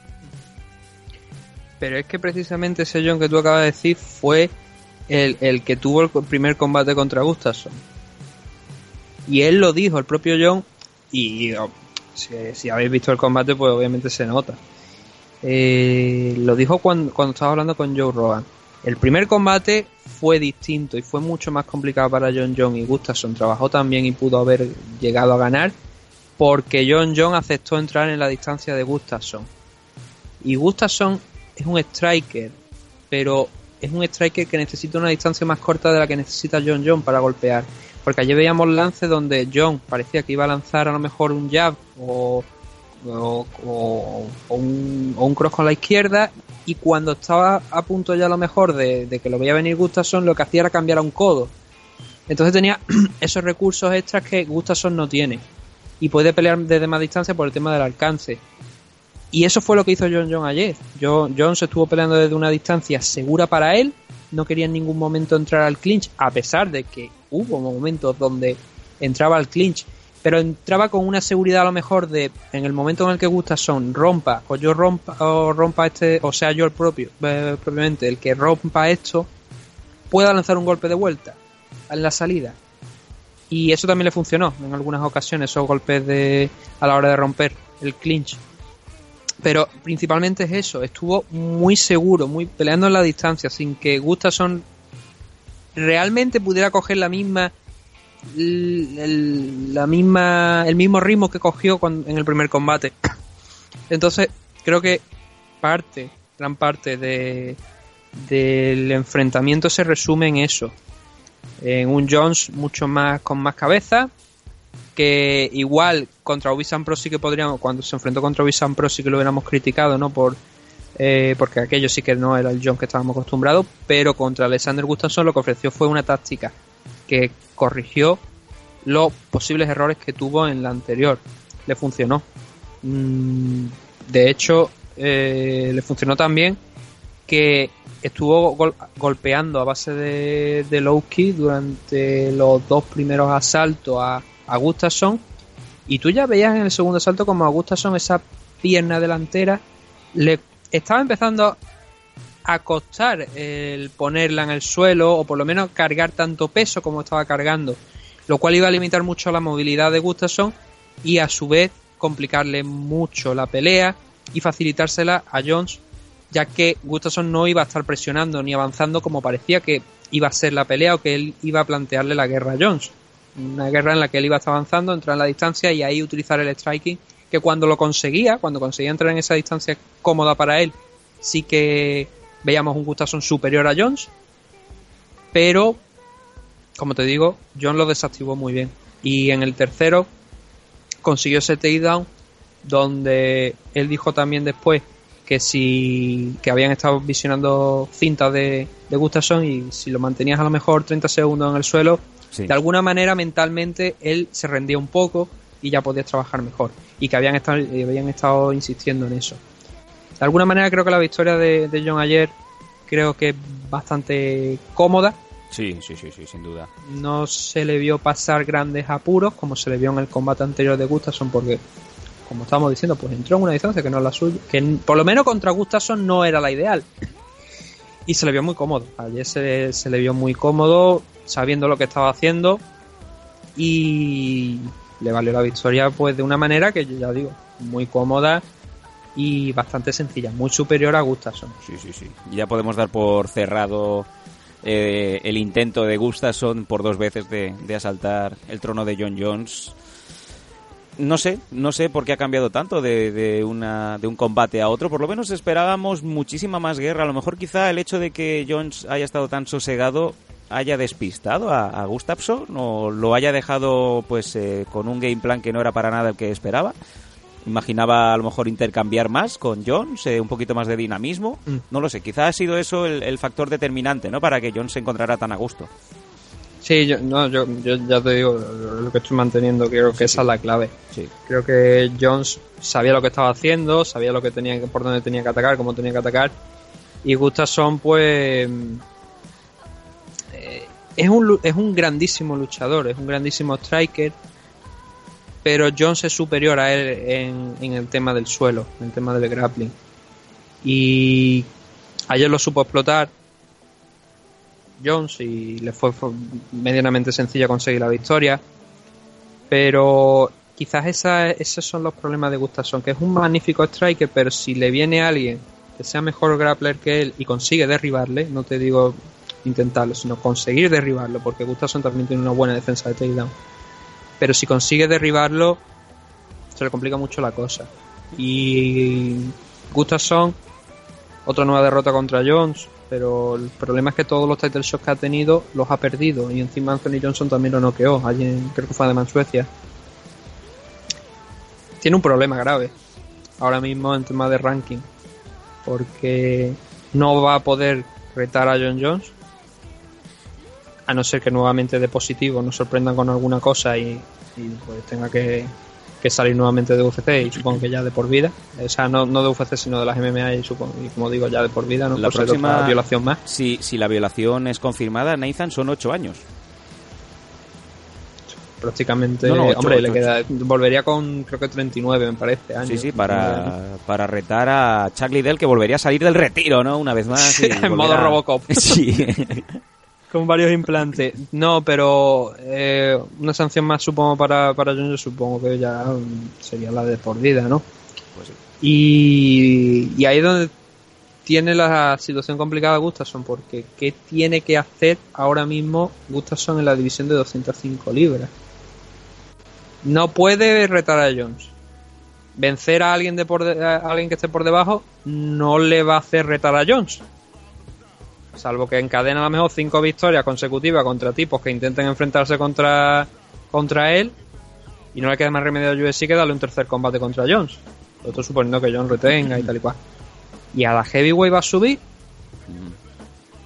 No sé qué como de grande puede llegar a ponerse Gustafsson como para subir a la heavyweight. No, no, no. Pero quizás, fíjate que quizás a lo mejor su estilo de combate pega más en la división heavyweight que en la división light heavyweight en el sentido de, por lo menos en la división heavyweight no tienes tantos grapplers como si puedes llegar a encontrarte en la división light heavyweight. Por supuesto, a excepción del campeón de Daniel Cormier. Ahí, ¿no? Pero el ahí resto- vimos a, a Gustafsson, eh, en la esquina precisamente estaba Luke Barnett, ¿no? Del Lilius Barnett de Málaga, el cual pues eh, recientemente también estaba en AFL de comentarista en inglés. O sea, también nos alegramos. Me imagino que se lo ha llevado Gustafsson eh, posiblemente por la similitud, ¿no? De envergadura con John Jones. Sí, puede ser, porque es un tipo alto también, tiene que andar más o menos a la distancia de John John y es lógico que busque pues gente que le pueda preparar de esa manera, ¿no? Ante lo que le pueda ofrecer John John. Lo que pasa es que creo que John John, por mucho que lo, intent- que lo intentes, tiene una técnica y un estilo muy diferente al de cualquier luchador. Sabes que siempre tiene una carta a lo mejor bajo la manga que ya suelen ser menos cada vez porque conforme pasan los combates pues obviamente es más difícil que te sorprenda pero sigue siendo, como he dicho, no sé si lo he dicho al principio del análisis, pero creo que es el mejor luchador light heavyweight de la historia a nivel técnico dentro de UFC. Sí, sí. A nivel técnico, no te digo por no. supuesto, o sea, que en el, como, como he dicho antes, el nivel técnico no incluye los esteroides o las posibles sustancias dopantes que puedas tener. Significa de la, es de la técnica que él tiene. Sí, sí, no, estoy y, de acuerdo. y eso está un paso por encima de todo el mundo, incluso del propio Daniel Cormier. Y lo que suelo decir, si no, de no ser por estos dos casos de, de dopaje, por los incidentes que ha tenido a lo largo de su carrera, sería más fácil aceptar a John Jones como el mejor luchador en un futuro de la historia de, de las MMA. Pero siempre va a tener un asterisco, el mismo asterisco que él dice que va a tener Cormier, ¿no? En referencia a no haberle nunca derrotado, creo que también lo va a tener con estos casos de, de dopaje. Ha sacado a. Cormier. Quiero, quiero sacar el tema. Joe Rogan le, obviamente le preguntó. Una vez ya le habían puesto el cinturón y no sabíamos, no, no le dijo ningún nombre, ¿eh? Dos nombres sobrevolaban sobre la cabeza nuestra. Uno era propiamente Daniel Cormier y el otro era Brock Lesnar, ¿no? Los dos nombres que más se han estado barajando estos, estos últimos meses. Y obvió totalmente a- al monstruo rubio. Se fue a, a por, a por Cormier. Básicamente le dijo muchas gracias por aguantarme el cinturón mientras papá estaba fuera, ¿no? Ya estamos aquí. De hecho, mm, Dana White después en rueda de prensa me parece que ha desestimado un poquito un posible enfrentamiento entre Cormier y, y Frog. Me gusta llamarlo Frog, por el salto donde casi se rompe el cuello contra Kurangel. Brock Lesnar, sí señor. Frog Lesnar. Y parece que lo han desestimado un poco, que no se espera que finalmente ese combate contra Cormier se dé. Igual luego nos sorprende en 2019, ¿no? Y lo que ha dicho John es que tampoco le interesa ahora mismo subir a la división heavyweight para enfrentarse a él. Dice que no tiene motivo en ¿Qué ninguno. sentido tiene ganar un cinturón para las, al siguiente combate subir, no? Sí, claro, sería un poco. Y además después de tanto tiempo, ¿no? De baja. Y teniendo alguien, quizá a lo mejor, algún contender que pueda tener en la división light heavyweight. Que hoy por hoy, pues tampoco es que coja ahora el ranking de UFC y diga, pues mira, de hecho, bueno, ahora mismo el ranking light heavyweight de UFC sigue Daniel Cormier como campeón. Pero Anthony Smith quizás sea el nombre, pero no sé si puede, si es capaz de derrotar a John Jones, no creo. Jan Blackovic es parte de lo mismo. Volkan Oezdemir tampoco, ¿no? Y Corey Anderson, ahora reciente de haber vencido a Latifi, creo que tampoco. Con lo cual,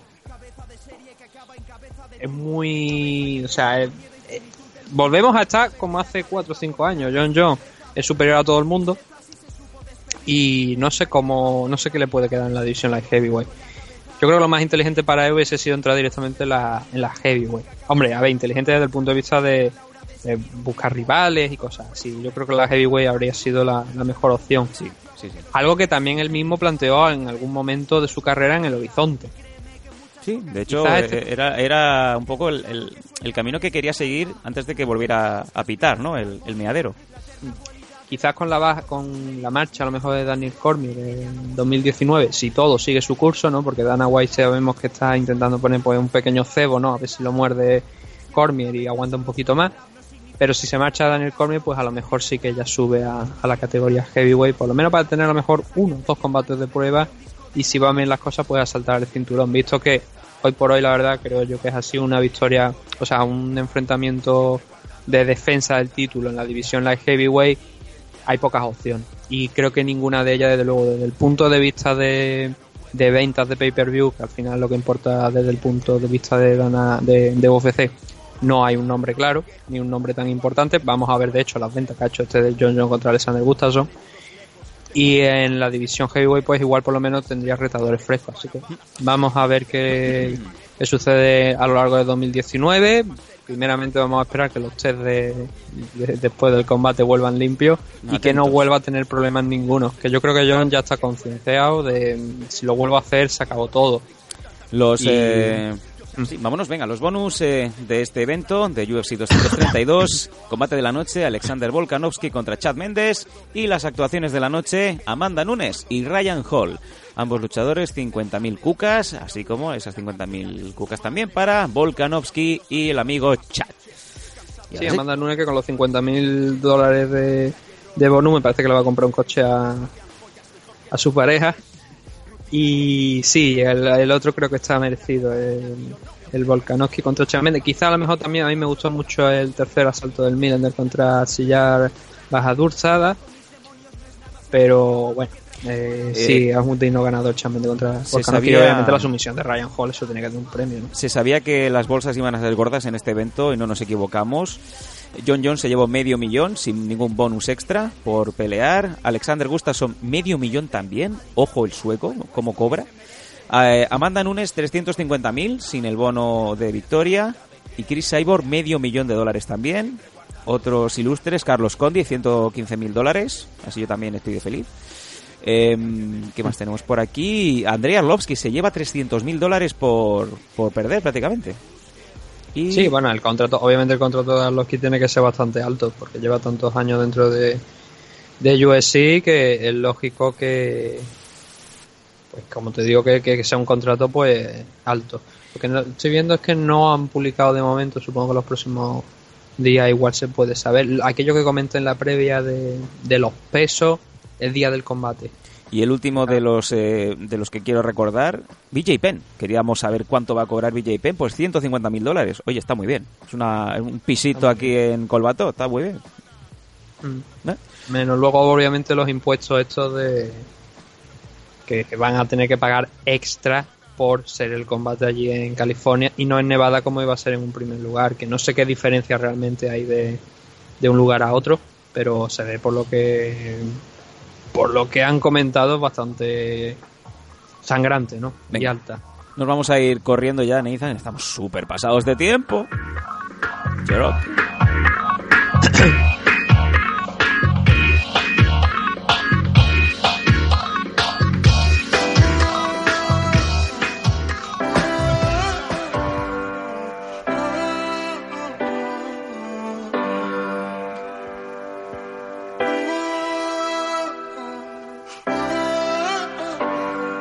He vuelto. Yoda. Yeah, yeah. Yo, camina descalzo, ríe sin motivos, no busques aplausos, siéntete vivo, estoy abriéndome en canal, ven, sé testigo, si la felicidad es temporal, que me pille contigo, si eres de los Bueno, son los eh, minutos finales. Un año que dejamos atrás ya, un 2018, pues muy fructífero para MM Adictos, no nos vamos a engañar. Hemos conseguido muchísimos nuevos seguidores, muchísimos nuevos amigos y sobre todo, ¿no? Los suscriptores que cada día apoyan más, cada día tenemos nuevos amigos que se nos suman a los canales eh, privados de Evox y de Patreon. A todos vosotros, a, vosotros, a todos vosotros, muchísimas gracias por la confianza. Y Nathan, en números eh, hemos subido exponencialmente a lo bestia, ¿no? De hecho, bueno, a ver, este año han sido más de 85 programas, creo. Sí. Eh, la mitad de ellos, pues, de más de dos horas de duración. Más luego los de Patreon, más los Fight Selection. Parece el 1, 2, 3. Más luego, por supuesto, las horas de, pues, de visionado, de preparación de las cosas para que vosotros tengáis aquí el programa bien gratuito, bien los Patreon o los suscriptores de iVoox Premium, mitad de semana, como hemos estado haciendo desde el año pasado, desde finales del año pasado. este mes no sé qué ha pasado, que los números han subido muchísimo. ¿Mm? Mira, nos, nos preguntaba el otro día nuestra amiga Iris Alejandro La Furia cómo había ido la entrevista y le contesté por vía, por vía interna. Le dije, oye, ha ido muy, muy bien.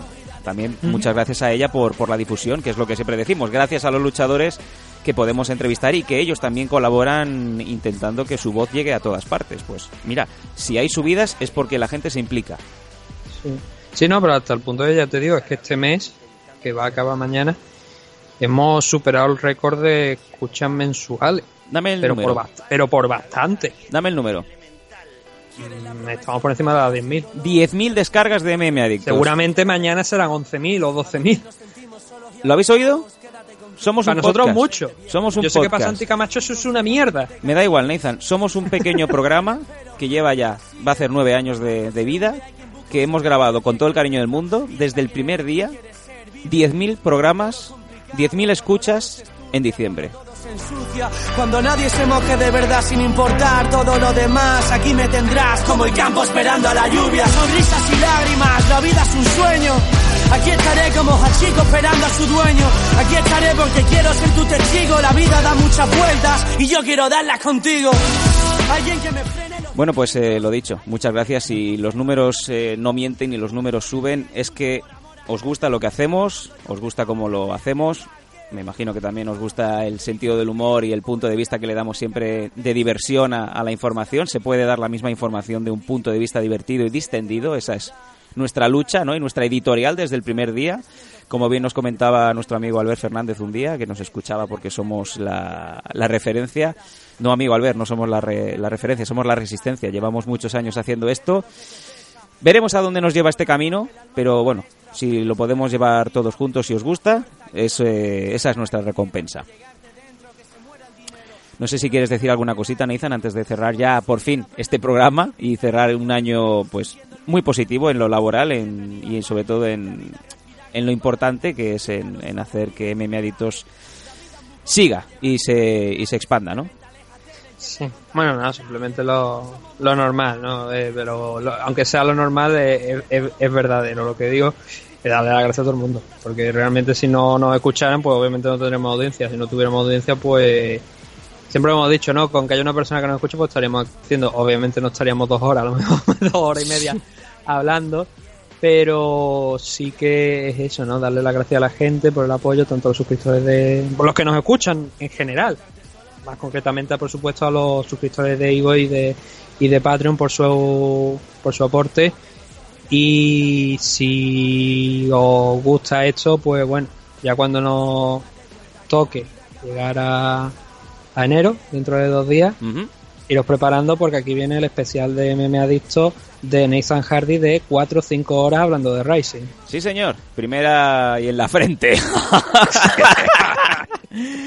Lo dicho, muchas gracias, Nathan, por, por este año. Muchas gracias a todos por, por el apoyo. Y si queréis y nos empujáis, aquí seguiremos Nathan Hardy, Sam Danko, Dani Domínguez, así como todos los eh, resto de amigos que ayudan y que hacen posible MM Adictos. Dragons, el Club de la Lucha, Tao Acupuntura, todos son parte de, de MM Adictos y nosotros estamos orgullosos de sacarlos y que los veáis. A todos vosotros, esperamos que hayáis tenido un buen fin de año y que 2019 cumpla todos vuestros sueños. Nos vemos aquí, como siempre, en Adictos. ensucia Cuando nadie se moje de verdad sin importar todo lo demás. Aquí me tendrás como el campo esperando a la lluvia. Sonrisas y lágrimas, la vida es un sueño. Aquí estaré como Hachiko esperando a su dueño. Aquí estaré porque quiero ser tu testigo. La vida da muchas vueltas y yo quiero darlas contigo. Alguien que me frene los instintos Alguien que me dé los consejos que yo predico. El público hoy en día insulta por amor al arte. ¿Dónde estaban cuando yo empezaba a rapear en el parque? Elige tu viaje, tu futuro está en tu mano, decide tu desenlace, mi misión es llevarte a la luna, más aventuras que Alejandro Dumas, aquí estaré esperándote en ayuna. Sonrisas y lágrimas, sonrisas y lágrimas, ah, sonrisas y lágrimas.